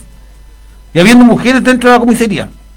Habiendo carabineras dentro de la comisaría y después haciendo oí- oídos, oídos sordos, ojos ciegos, al, al atropello de una persona. Bueno, siempre hemos dicho que las pacas son más psicópatas que los pacos. Entonces después salen poniéndose la chapa diciendo, ah, no sabíamos, pobrecita y todo lo demás. Y que después de que fuera a contratar lesiones, después que ven el video y todo lo demás, ahí recién vienen a prestarle auxilio a la señora y dan de baja, supuestamente, dan de baja a este sargento, que fue el mismo que agredió en el SAPU de San Miguel a funcionarios de- del SAPU. Porque no lo atendieron. Porque no lo atendían. Sí. Es el mismo, o sea, tiene bastantes antecedentes. Y la lindura. La lindura. el actuar de los pacos en las comisarías cuando te digan detenido es siempre el mismo y no respetan los derechos que uno tiene cuando es detenido. Que uno de esos derechos es guardar silencio. Y voy a contar algo que me pasó a mí cuando estuve detenido una vez. Eh, yo quedé detenido por algo específico, que fue por andar rayando, con latas de spray y cosas así. Y después de una manifestación, yo pasé por fuera de la comisaría, un error mío, pasé por fuera de la comisaría y se bajan como seis pacos a querer revisarme, revisarme las cosas, a pedirme cosas que no me tendrían que haber pedido porque era menor de edad en ese tiempo. Y ya, pues, me agarran entre seis pacos y me llevan para adentro. Y adentro es cuando comienzan a uno a meterle ideas en la cabeza de que tiene que hablar, para soltar la. para soltar algo. Ahí me hacen preguntas que no tenían que ver con el caso. Que una de esas preguntas era que dijera la verdad, que ya sabían que yo estaba haciendo barricada. Y que dijera como quién estaban, con quién lo hice, y no me iba a pasar nada después. ¿Quién es tu comandante? ¿Quién es tu comandante? algo así. Y, ¿Cuántos bolívares te llegan de Maduro? y yo por suerte tengo familia y compañeros que, que me dijeron cómo tenía que actuar, cualquier cosa que me pasara. Así que yo me quedé callado nomás. Y después llegó un Paco como más, con más alto rango a decir más que... jineta, ¿eh? Sí, pues, a, a decir que tenía el video de- donde yo salía rayando. Ya. O sea, algo que nada que ver con la barricada. Ya. O sea, si yo decía algo de una barricada, era porque los pacos me metieron presión. po. Claro. Y así es como muchos, muchos niños jóvenes han caído presos. po. Porque no respetan sus derechos. claro. O inventan cargos. Sí, po, porque a veces lo- los jóvenes inventan cosas para que los suelten. en la desesperación. Exacto. Todo- no sé si estará el video que nunca que nunca se grabó del supuesto lienzo que yo entré hace dos años al estadio, man. Todavía me acuerdo de eso. Las pruebas que presentaron un montón de hojas y un video o, o un CD vacío. Idiotas, los de la gobernación. Eh, Eh, profe, hablemos de la migración, un tema que, que, pucha, yo creo que aquí entre nosotros mismos saca roncha. Sí, eh, pero que en realidad haciéndole la, haciéndole la lectura a la gente también de, cómo se interpreta y de quiénes son los responsables, eh, de alguna manera también va quedando en claro cuáles son las redes que, que en este momento están agravando la situación eh, migratoria.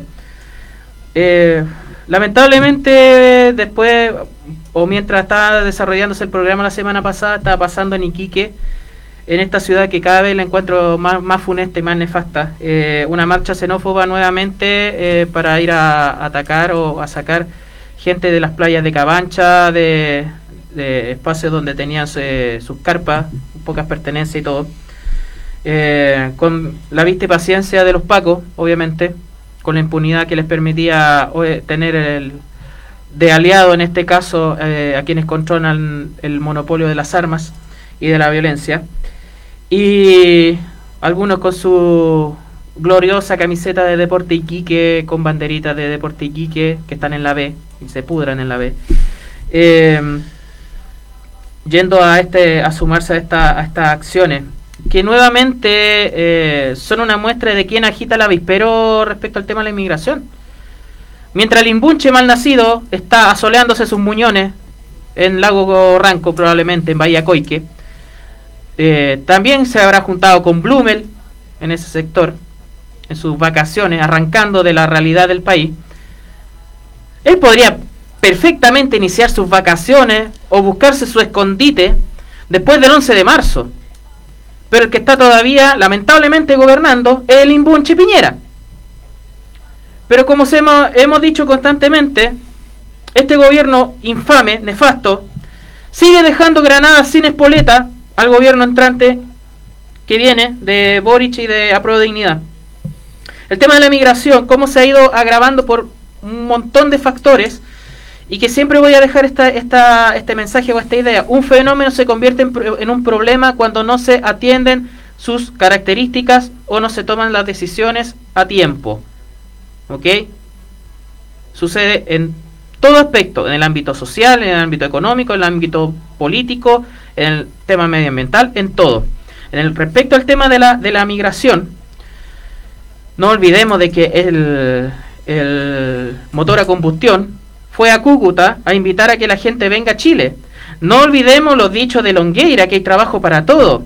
No olvidemos a Cecilia Pérez, que dijo en su rol de vocera de que tenían eh, las puertas abiertas que iban a recibir a todos los que sean necesarios en el país, a todos los que el país pueda recibir. Y ellos al final, a la larga, se dan cuenta con toda esta situación de que no conocían la realidad del país para recibir migración. O sea, invitan a la gente sin saber de que en la casa está la capacidad de por lo menos tenerle una silla para que se sienten, po. Entonces, todas estas cuestiones que están detonando en estos momentos, sumado a la, a la crisis de seguridad pública que hay en el norte, que no solamente que ahora se ha agravado bastante con el tema de homicidio, con delitos de mayor connotación, pero que hace mucho tiempo que está presente en, en otro carácter, porque es el contrabando. Y que es un contrabando que se ha mantenido también de manera muy impune por décadas. Contrabando de vehículos. Hoy, y culpan a Bolivia del contrabando de vehículos. ¿Por dónde entran los vehículos? ¿Por Iquique o por Arica? ¿Por puertos chilenos? ¿Qué fiscalización o qué capacidad tiene la aduana? Que también la aduana ha sacado la voz respecto a, la posibilidad de que ellos eh, tengan la capacidad de, formar parte de la solución, pero que lamentablemente no cuentan con los recursos. Contrabando de camiones, saludo a los dirigentes camioneros de la región del, Maule, en la década de los 90, ¿ya? ahí el norte no era problema cuando tenían que entrar eh, camiones sin papeles. Ahora acusan que el norte es un problema. Eh, todas estas situaciones o estas bombitas que va dejando constantemente, que como dice Pato, al final terminan haciendo división o pelea entre ciudadanos chilenos por la situación que está propiciada por el gobierno actual de derecha, respecto a la, a a la manipulación en la utilización del- de la migración y de los migrantes extranjeros, en particular los venezolanos. ¿Ok? Hace un tiempo dijeron un montón de estupideces sobre eh, de que Bachelet había eh, eh, dado vía libre que vinieran los haitianos, de que pagaban 5 mil dólares, un montón de cuestiones. Y todos los casos de migración ilegal, ¿quiénes están involucrados? Latifundistas, agroexportadores, gente que trafica con personas. Acá en el Maule, en la región de Valparaíso, en la región de Coquimbo, en distintos puntos del país. Así que tener en claro de que el, el fenómeno migratorio que se convirtió en un problema o que se ha convertido en una en una cuestión conflictiva, eh, aquí hay muchas cuestiones de las que son responsables el gobierno actual, donde más del 80% de los ingresos irregulares se dan en este gobierno. Y tanto que le gustan las cifras, esas cifras a ellos ellos las desconocen. Y las desconocen de tal manera que le echan la culpa a los demás, po. Con los dichos de Delgado, no, que todos somos culpables del tema de la migración. No, güey, po. Tú soy responsable, ministro del Interior. Así como, el como todo el gobierno. Como Álvaro Belolio, que estaba eh, el jefe de migración. Como todos los que generaron esta política, esta supuesta política de, migraciones, que le explotó en la cara y que tratan de revertir con una ley de migraciones que está absolutamente cuestionada, tanto por desde, que salió del Parlamento como en estos momentos Contraloría, porque todavía no se puede ejecutar la nueva ley de migraciones por las revisiones de Contraloría. Eh, varias cuestiones que lamentablemente la ciudadanía tiene que tener muy en claro de que más que el problema ejemplificado en los migrantes, como bien eh, decimos constantemente, son de la misma clase que el proletario chileno, que el trabajador chileno, que el obrero nacional, aunque después se desconozcan a sí mismos como clase obrera o renieguen de su condición,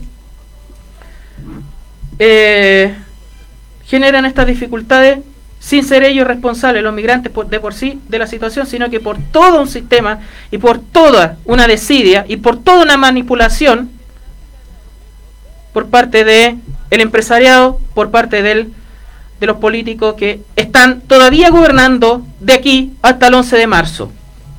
¿Ya?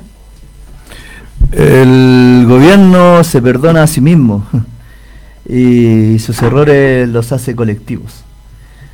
Pato Parra. Mira, bueno, aquí en el panel todos conocen cuál es mi postura. Mi postura es más agria, más amarga, más dura. Más rancia. Ah. Rancia sí también. Mm. Casi rayando en, lo ilógico para muchos, pero para mí es lógica.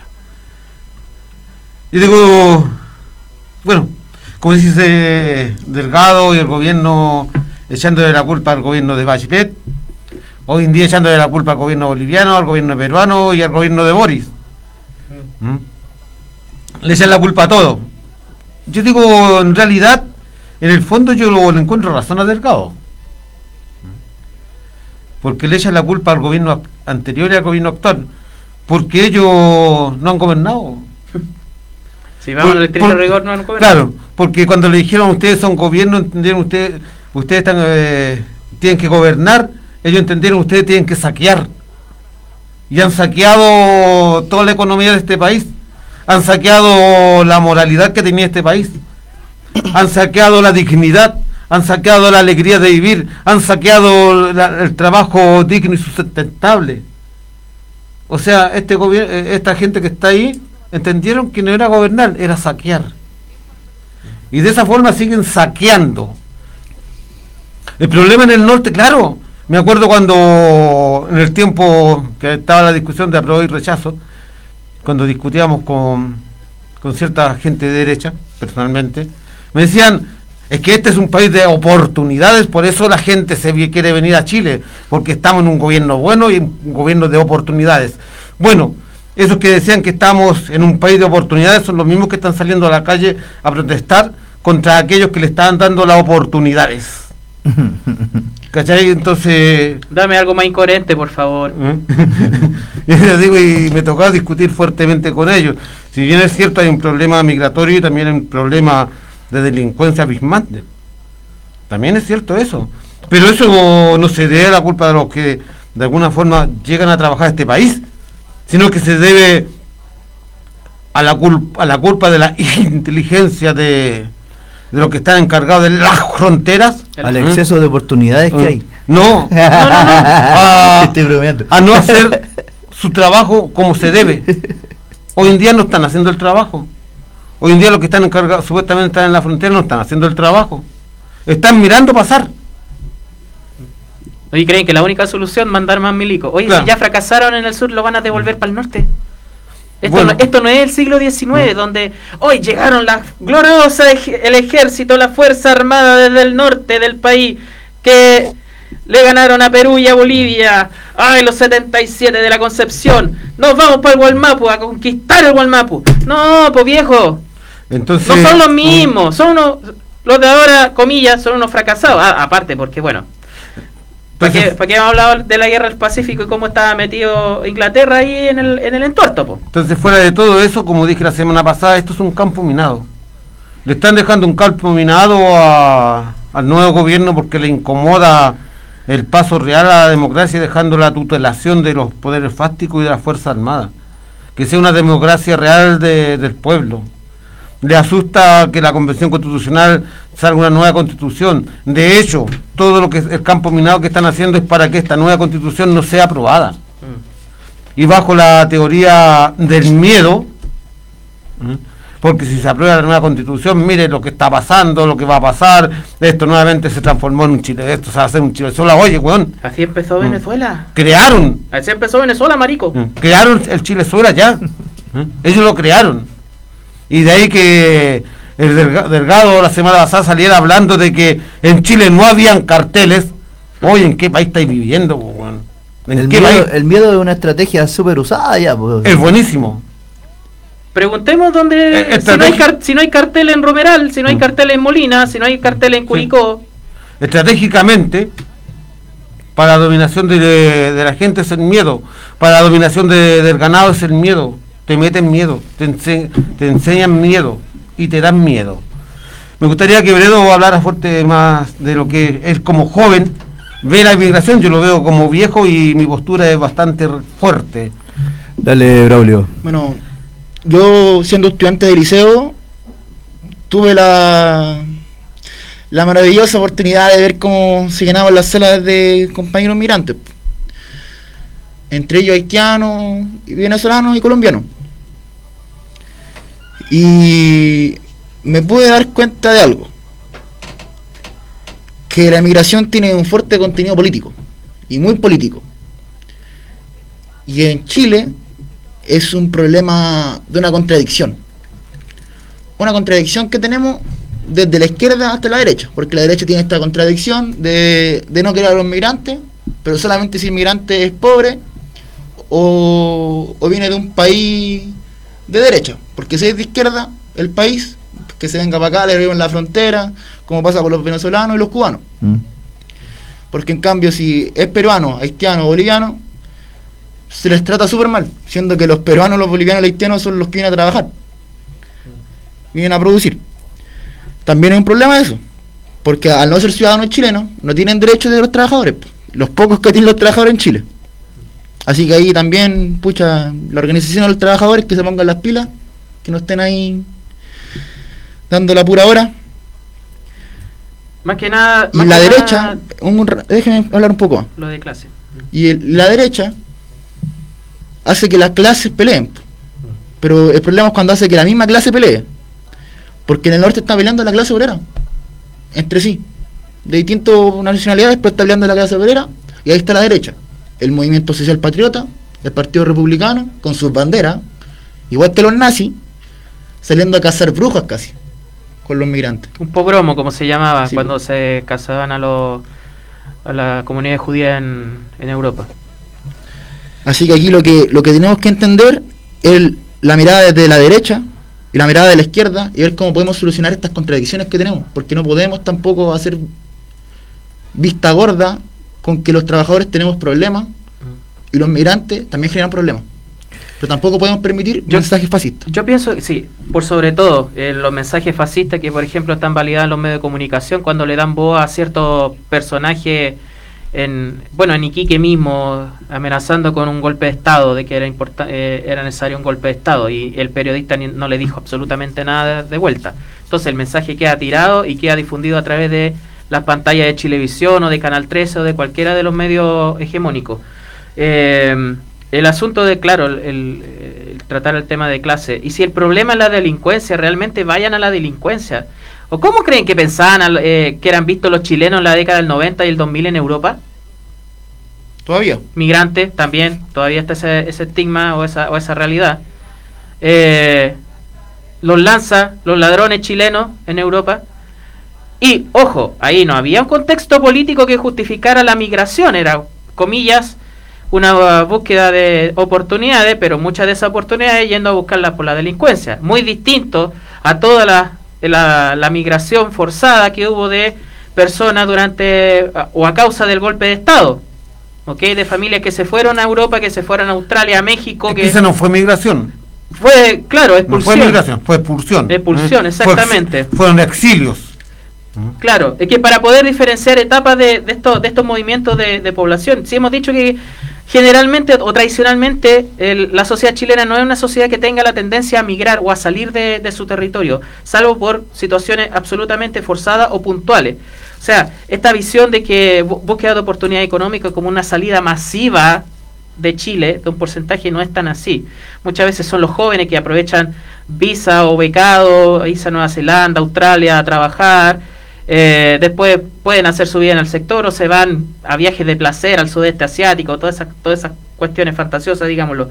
Pero, ¿para qué hablamos de cómo eran vistos los chilenos eh, que emigraban a Europa eh, en esas décadas? También como ladrones, pues. Y también se genera un estigma sobre los chilenos. No olvidemos de eso. No olvidamos de esa realidad.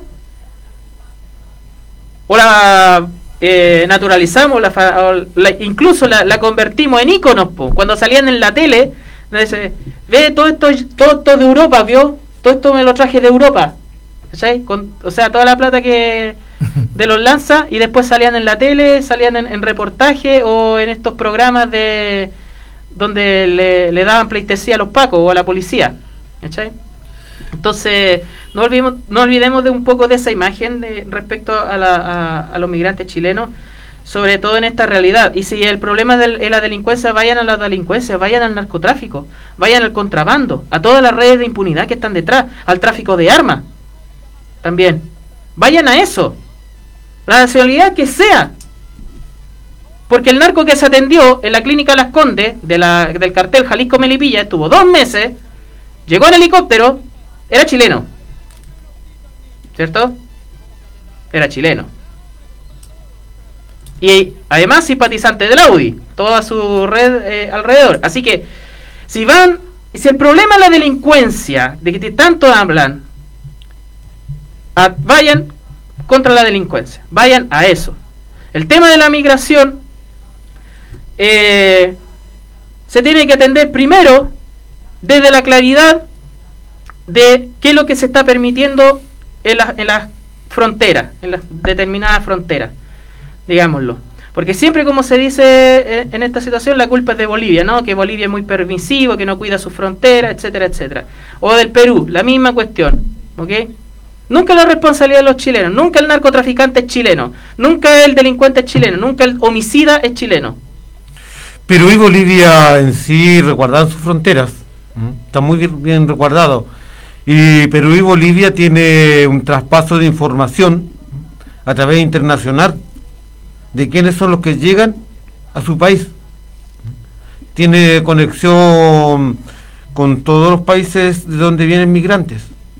Ellos tienen la conexión, pero este no gobierno, por un sesgo político, no tiene conexión. Yo digo, con Venezuela no tiene conexión no tiene para hacer un chequeo, una comparación de datos. No, y mucho menos Colombia, porque está ¿Eh? en uña y mugre con, con Piñera. Entonces, si en la frontera no se está haciendo el trabajo y se está haciendo oídos y cerrando los ojos que pase quien quiera pasar, Porque este país no, no- ya, no se, ya no llega a la cosa migratoria, va mucho más allá. Yo digo, yo tengo contacto, gente que ha venido, migrantes, que vienen directamente de, de Venezuela, y ellos también están preocupados por lo que está sucediendo. Y ellos más que nadie saben lo que está sucediendo. Pero están preocupados por ellos mismos acá en Chile Por ellos por los, pos que vienen. Y por los que están llegando. Pero es parte del egoísmo también que hemos insistido. También, Pero por esa eso, mirada. ellos, ellos saben quiénes son los que están llegando. Y saben de dónde vienen y qué, qué vienen a hacer. Ellos están preocupados por eso.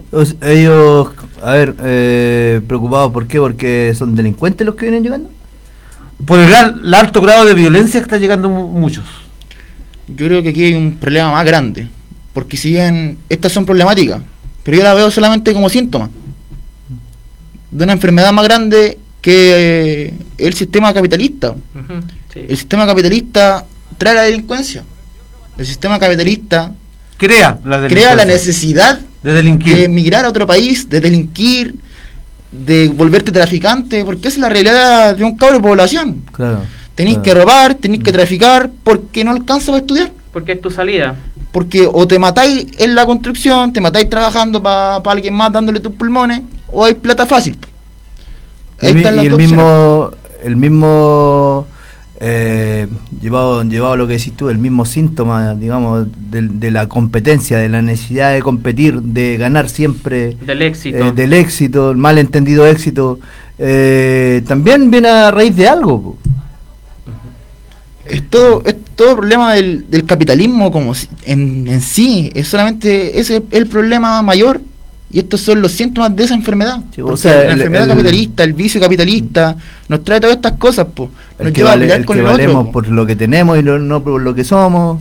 y también Claro. pelear entre nacionalidades o sea yo amo Chile y siempre lo voy a defender pero la voy a defender de los gringos Pero que, no es la nos- forma. que nos quieren meter a la empresa su empresa Sí, y nos quieren pues. quitar la economía también con los chinos que nos también están metiéndose a Con los a españoles. detenernos la economía porque Chile es un país débil Chile no es un país fuerte No, si Chile no. fuera un país fuerte ya tendríamos tecnología propia chilena porque tenemos los recursos para hacerlo y no están y esto va generando una precarización muy grande porque los mismos empresarios chilenos les conviene tenernos precarizados, les conviene que lleguen migrantes, les conviene que peleemos entre nosotros, ver en la quién ignorancia. se queda en el país y quién consigue la pega. Exactamente. Eh, profe, ayer yo, bueno, le vamos a contar a la gente que nosotros el día viernes normalmente nos juntamos a hacer la pauta para el día sábado y te noté bastante molesto, a decirlo de alguna forma, con, con, con la iglesia mormona y su, y su actuar. A ver, eh, bueno, familia mormona, pero por la misma razón yo ya, chao, chao. Por la misma razón. Eh, de manera consciente y autónoma. Eh, en esta crisis migratoria muchas eh, organizaciones se prestan para supuestamente hacer asistencia a, estos migrantes. Pero el tema que detonó dentro de todo esto es eh, el financiamiento por parte de la iglesia para el traslado de migrantes a la capital desde el norte. Y un comportamiento en esos buses bastante malo de quienes venían en, en esos buses hacia Santiago y donde se encontraron también drogas. po. Entonces, eh, realmente, ¿quién está implicado acá? Y ellos, bueno, la iglesia diciendo de que financiamiento que se lo solicitó la delegación presidencial, o sea, el gobierno directamente, porque aquí hay que separar al gobernador regional, que fue elegido por, la, por las personas, del delegado pre- eh, presidencial. El delegado presidencial es mandatado directamente por el gobierno central. Entonces aquí la responsabilidad cae absolutamente en el gobierno de turno, en el gobierno de, de del Imbunche Piñera. Y el tema de que cómo se involucran las distintas organizaciones religiosas o, o de este carácter respecto a, cierta, a ciertas situaciones, a mí me genera mucho, mucho resquemor, porque para nadie es un secreto de que la iglesia mormona eh, tiene implicaciones gringas. Y el tema de la fe y el tema del, control de la sociedad y la implicación por parte de, poderes o, poderes supranacionales, digámoslo, no es menor en, cómo se involucran dentro de, de Latinoamérica, sobre todo, en esta percepción que tienen los yanquis de que Latinoamérica les pertenece, o que América es parte de ellos, y que eso también lo traspasan a través de, de, la, de una confesión religiosa en particular, o de distintas, distintas confesiones religiosas.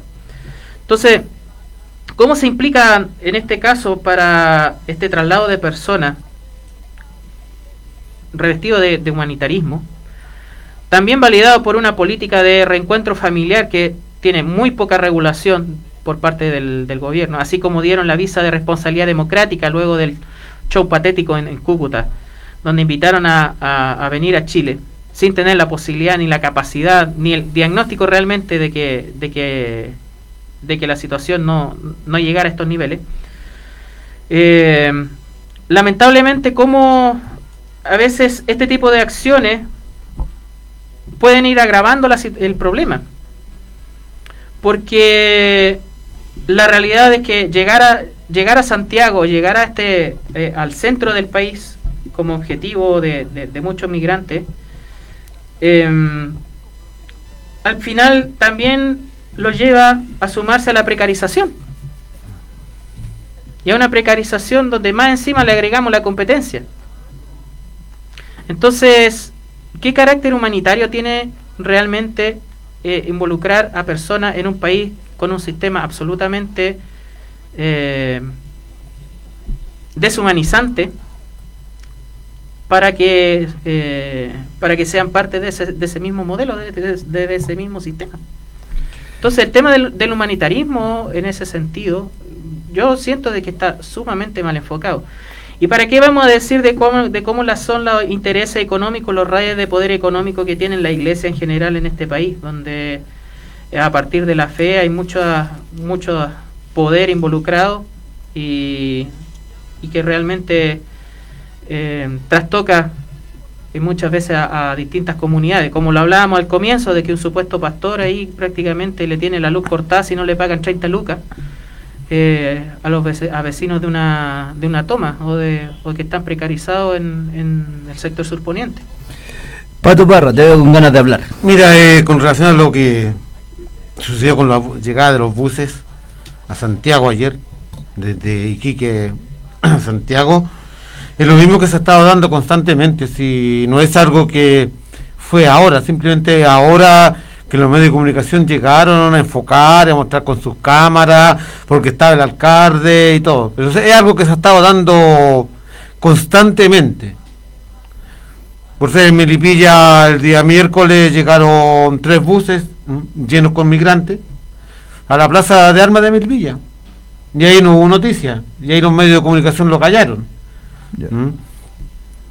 Ahora, para quienes han viajado hacia el norte, ¿Mm? o del norte hacia acá, hay controles. Hay controles aduaneros.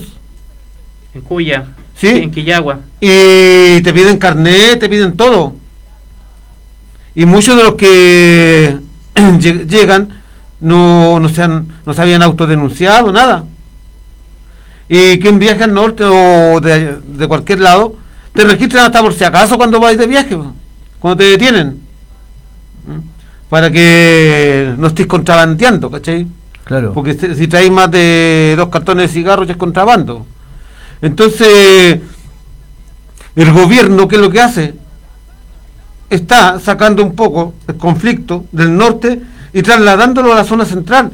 Y a mí desde hace bastante tiempo que eso me está causando un sabor amargo. Dentro de, este estado de poner, dejar todo minado para el nuevo gobierno, es eso. Está expandiendo la, eh, hablemos la problemática, expandiéndola para que de, algún, de tarde o temprano esto explose. Y ojalá, digo, ojalá no llegue a explosar porque ya hay un cansancio.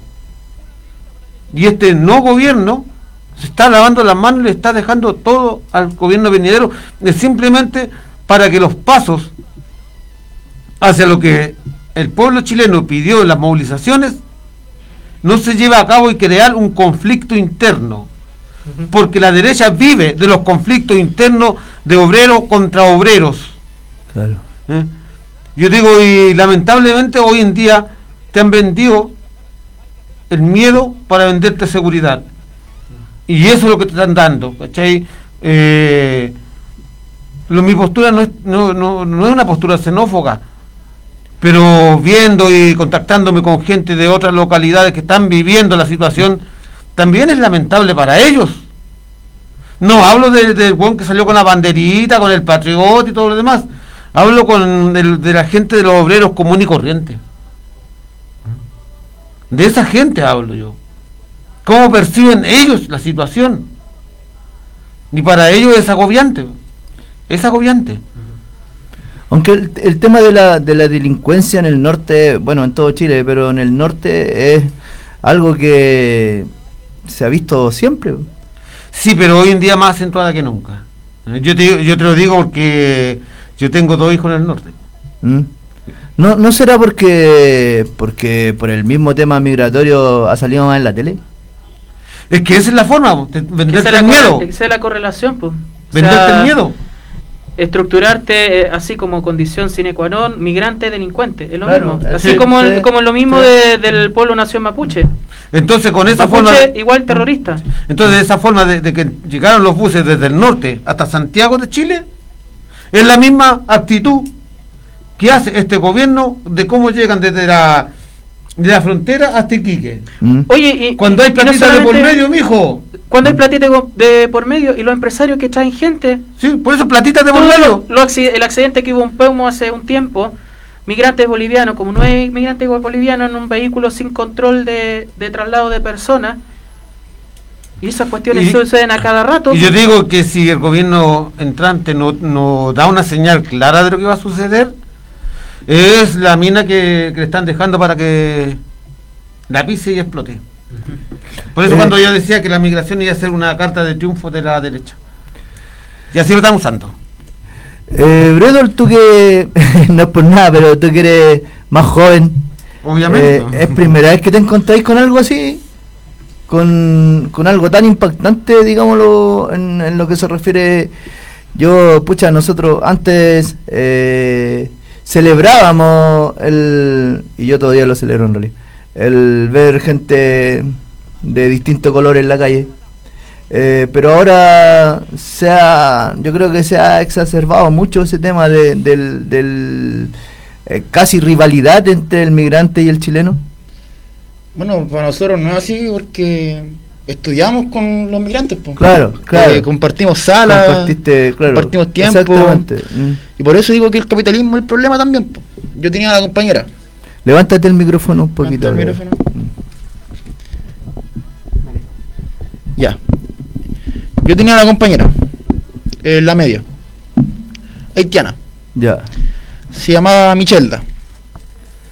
Y ella no quería irse de Chile.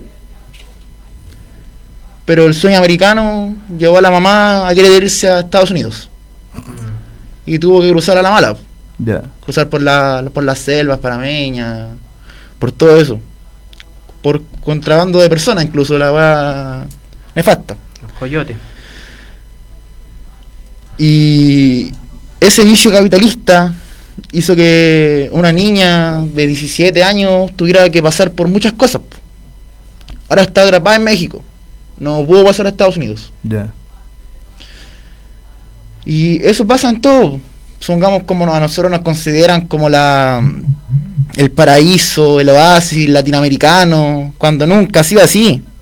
Nunca ha sido así. Al obrero nunca le han querido Así, pagar no- así tampoco. nos venden a nosotros fuera. Así nos venden a nosotros, pero supongamos, yo vivo en una población también, en la población Manuel Rodríguez, y se ve mucho haitiano, pero uno ya está acostumbrado a verlos, po, ya son parte de la población, porque la, la cultura ya se, se juntó. po. No es lo mismo que pasa con los pucha con los venezolanos, que no me gusta hablar mucho de ellos, para no parecer xenófobo, pero ellos no respetan nuestra cultura. La prepotencia, la soberbia. Sí, pues ellos vienen con, con una idea distinta. Y me molestan muchas cosas, en verdad. Supongamos que comparen a Maduro con Pinochet cuando no hay, punto de comparación. No, para nada. Nunca hay punto de comparación. Ninguno, Pinochet ninguno. es el uno de los dictadores más nefastos que hubo en Latinoamérica. Y en el mundo para compararlo con Maduro. Maduro ni siquiera fue hizo un golpe de estado. El tema está en que cómo los jóvenes podemos actuar ahora. Yo he visto que en mis redes sociales he visto que muchos están están como molestos con lo que pasa en el norte, pero ahí está la pregunta, ¿qué hacen para cambiarlo? Porque por redes sociales cualquiera puede decir algo, pero el apoyo al, al migrante que, que está acá cerca no se lo van a dar tampoco. Porque ahora, tampoco- ahora, disculpa, ahora esta pregunta la hago a la mesa. Eh, profe, mm, para ti, ¿cuál sería la solución al respecto? En un tema tan complejo, primero la, la respuesta militar no es, no es, no es respuesta. No hay solución en ninguna parte. Hay instituciones que necesitan fortalecerse, sí, que, como por ejemplo aduana. Aduana tiene que tener un rol fundamental para eh, para todo lo que tenga que ver con el lavado de activos a través de los pasos fronterizos, el contrabando de vehículos, contrabando de y narcotráfico, todo lo que tenga que ver con, con lo que es eh, económico, digámoslo, o sea, la parte de aduana, que realmente desincentive a quienes están involucrados en la parte delictiva, en esa parte delictiva, a, eh, actuar en, eh, en territorio chileno, ¿ok?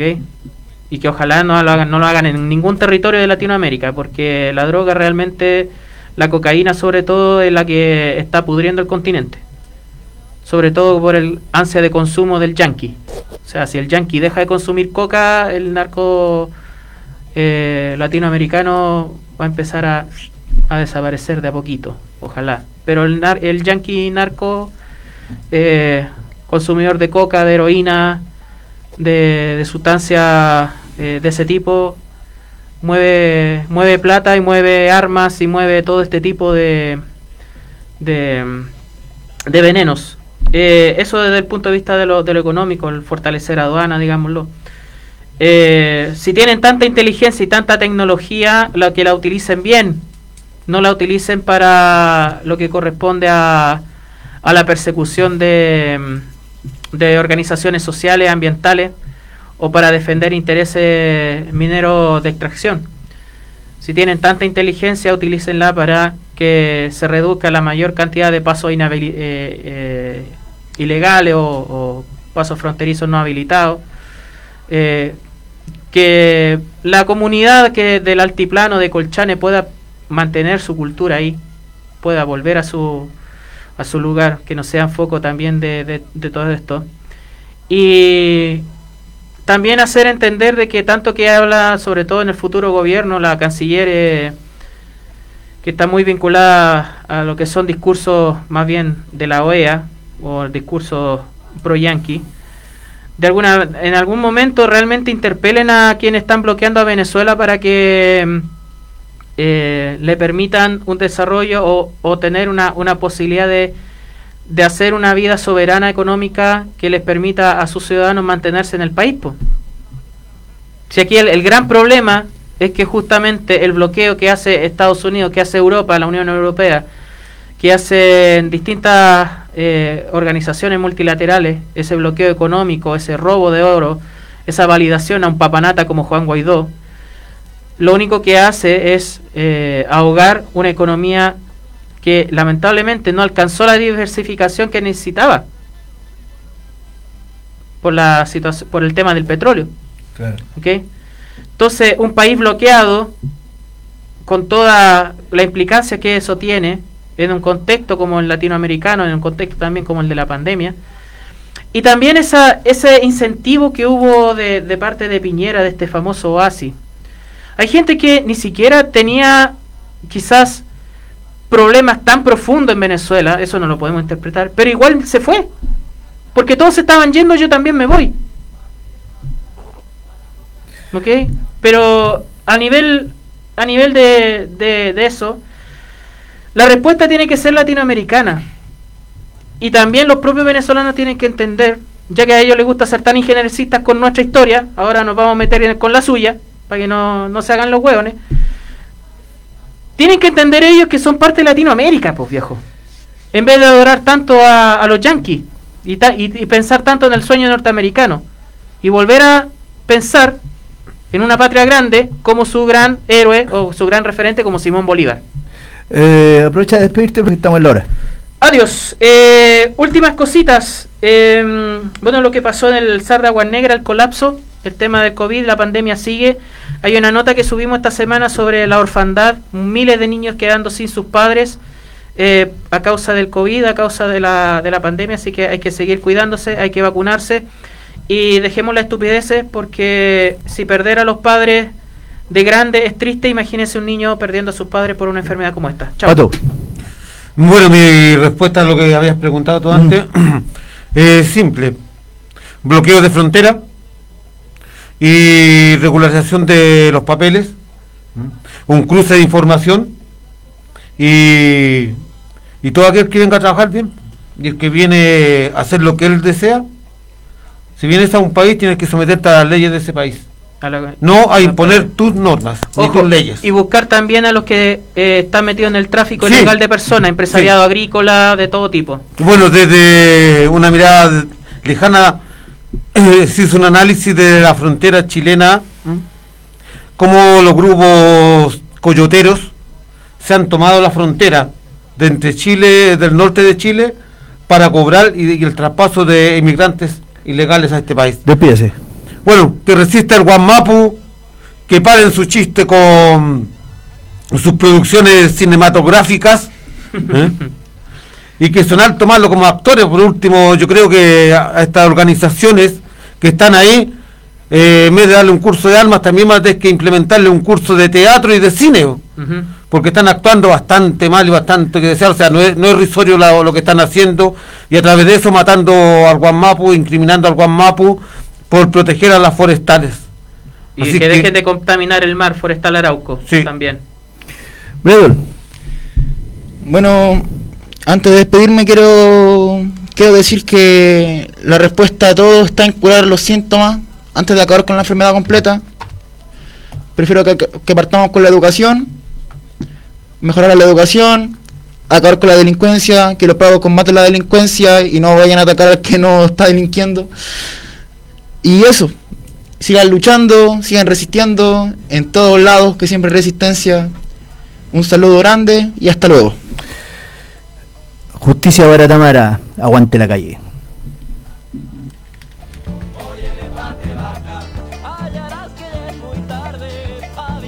libertad.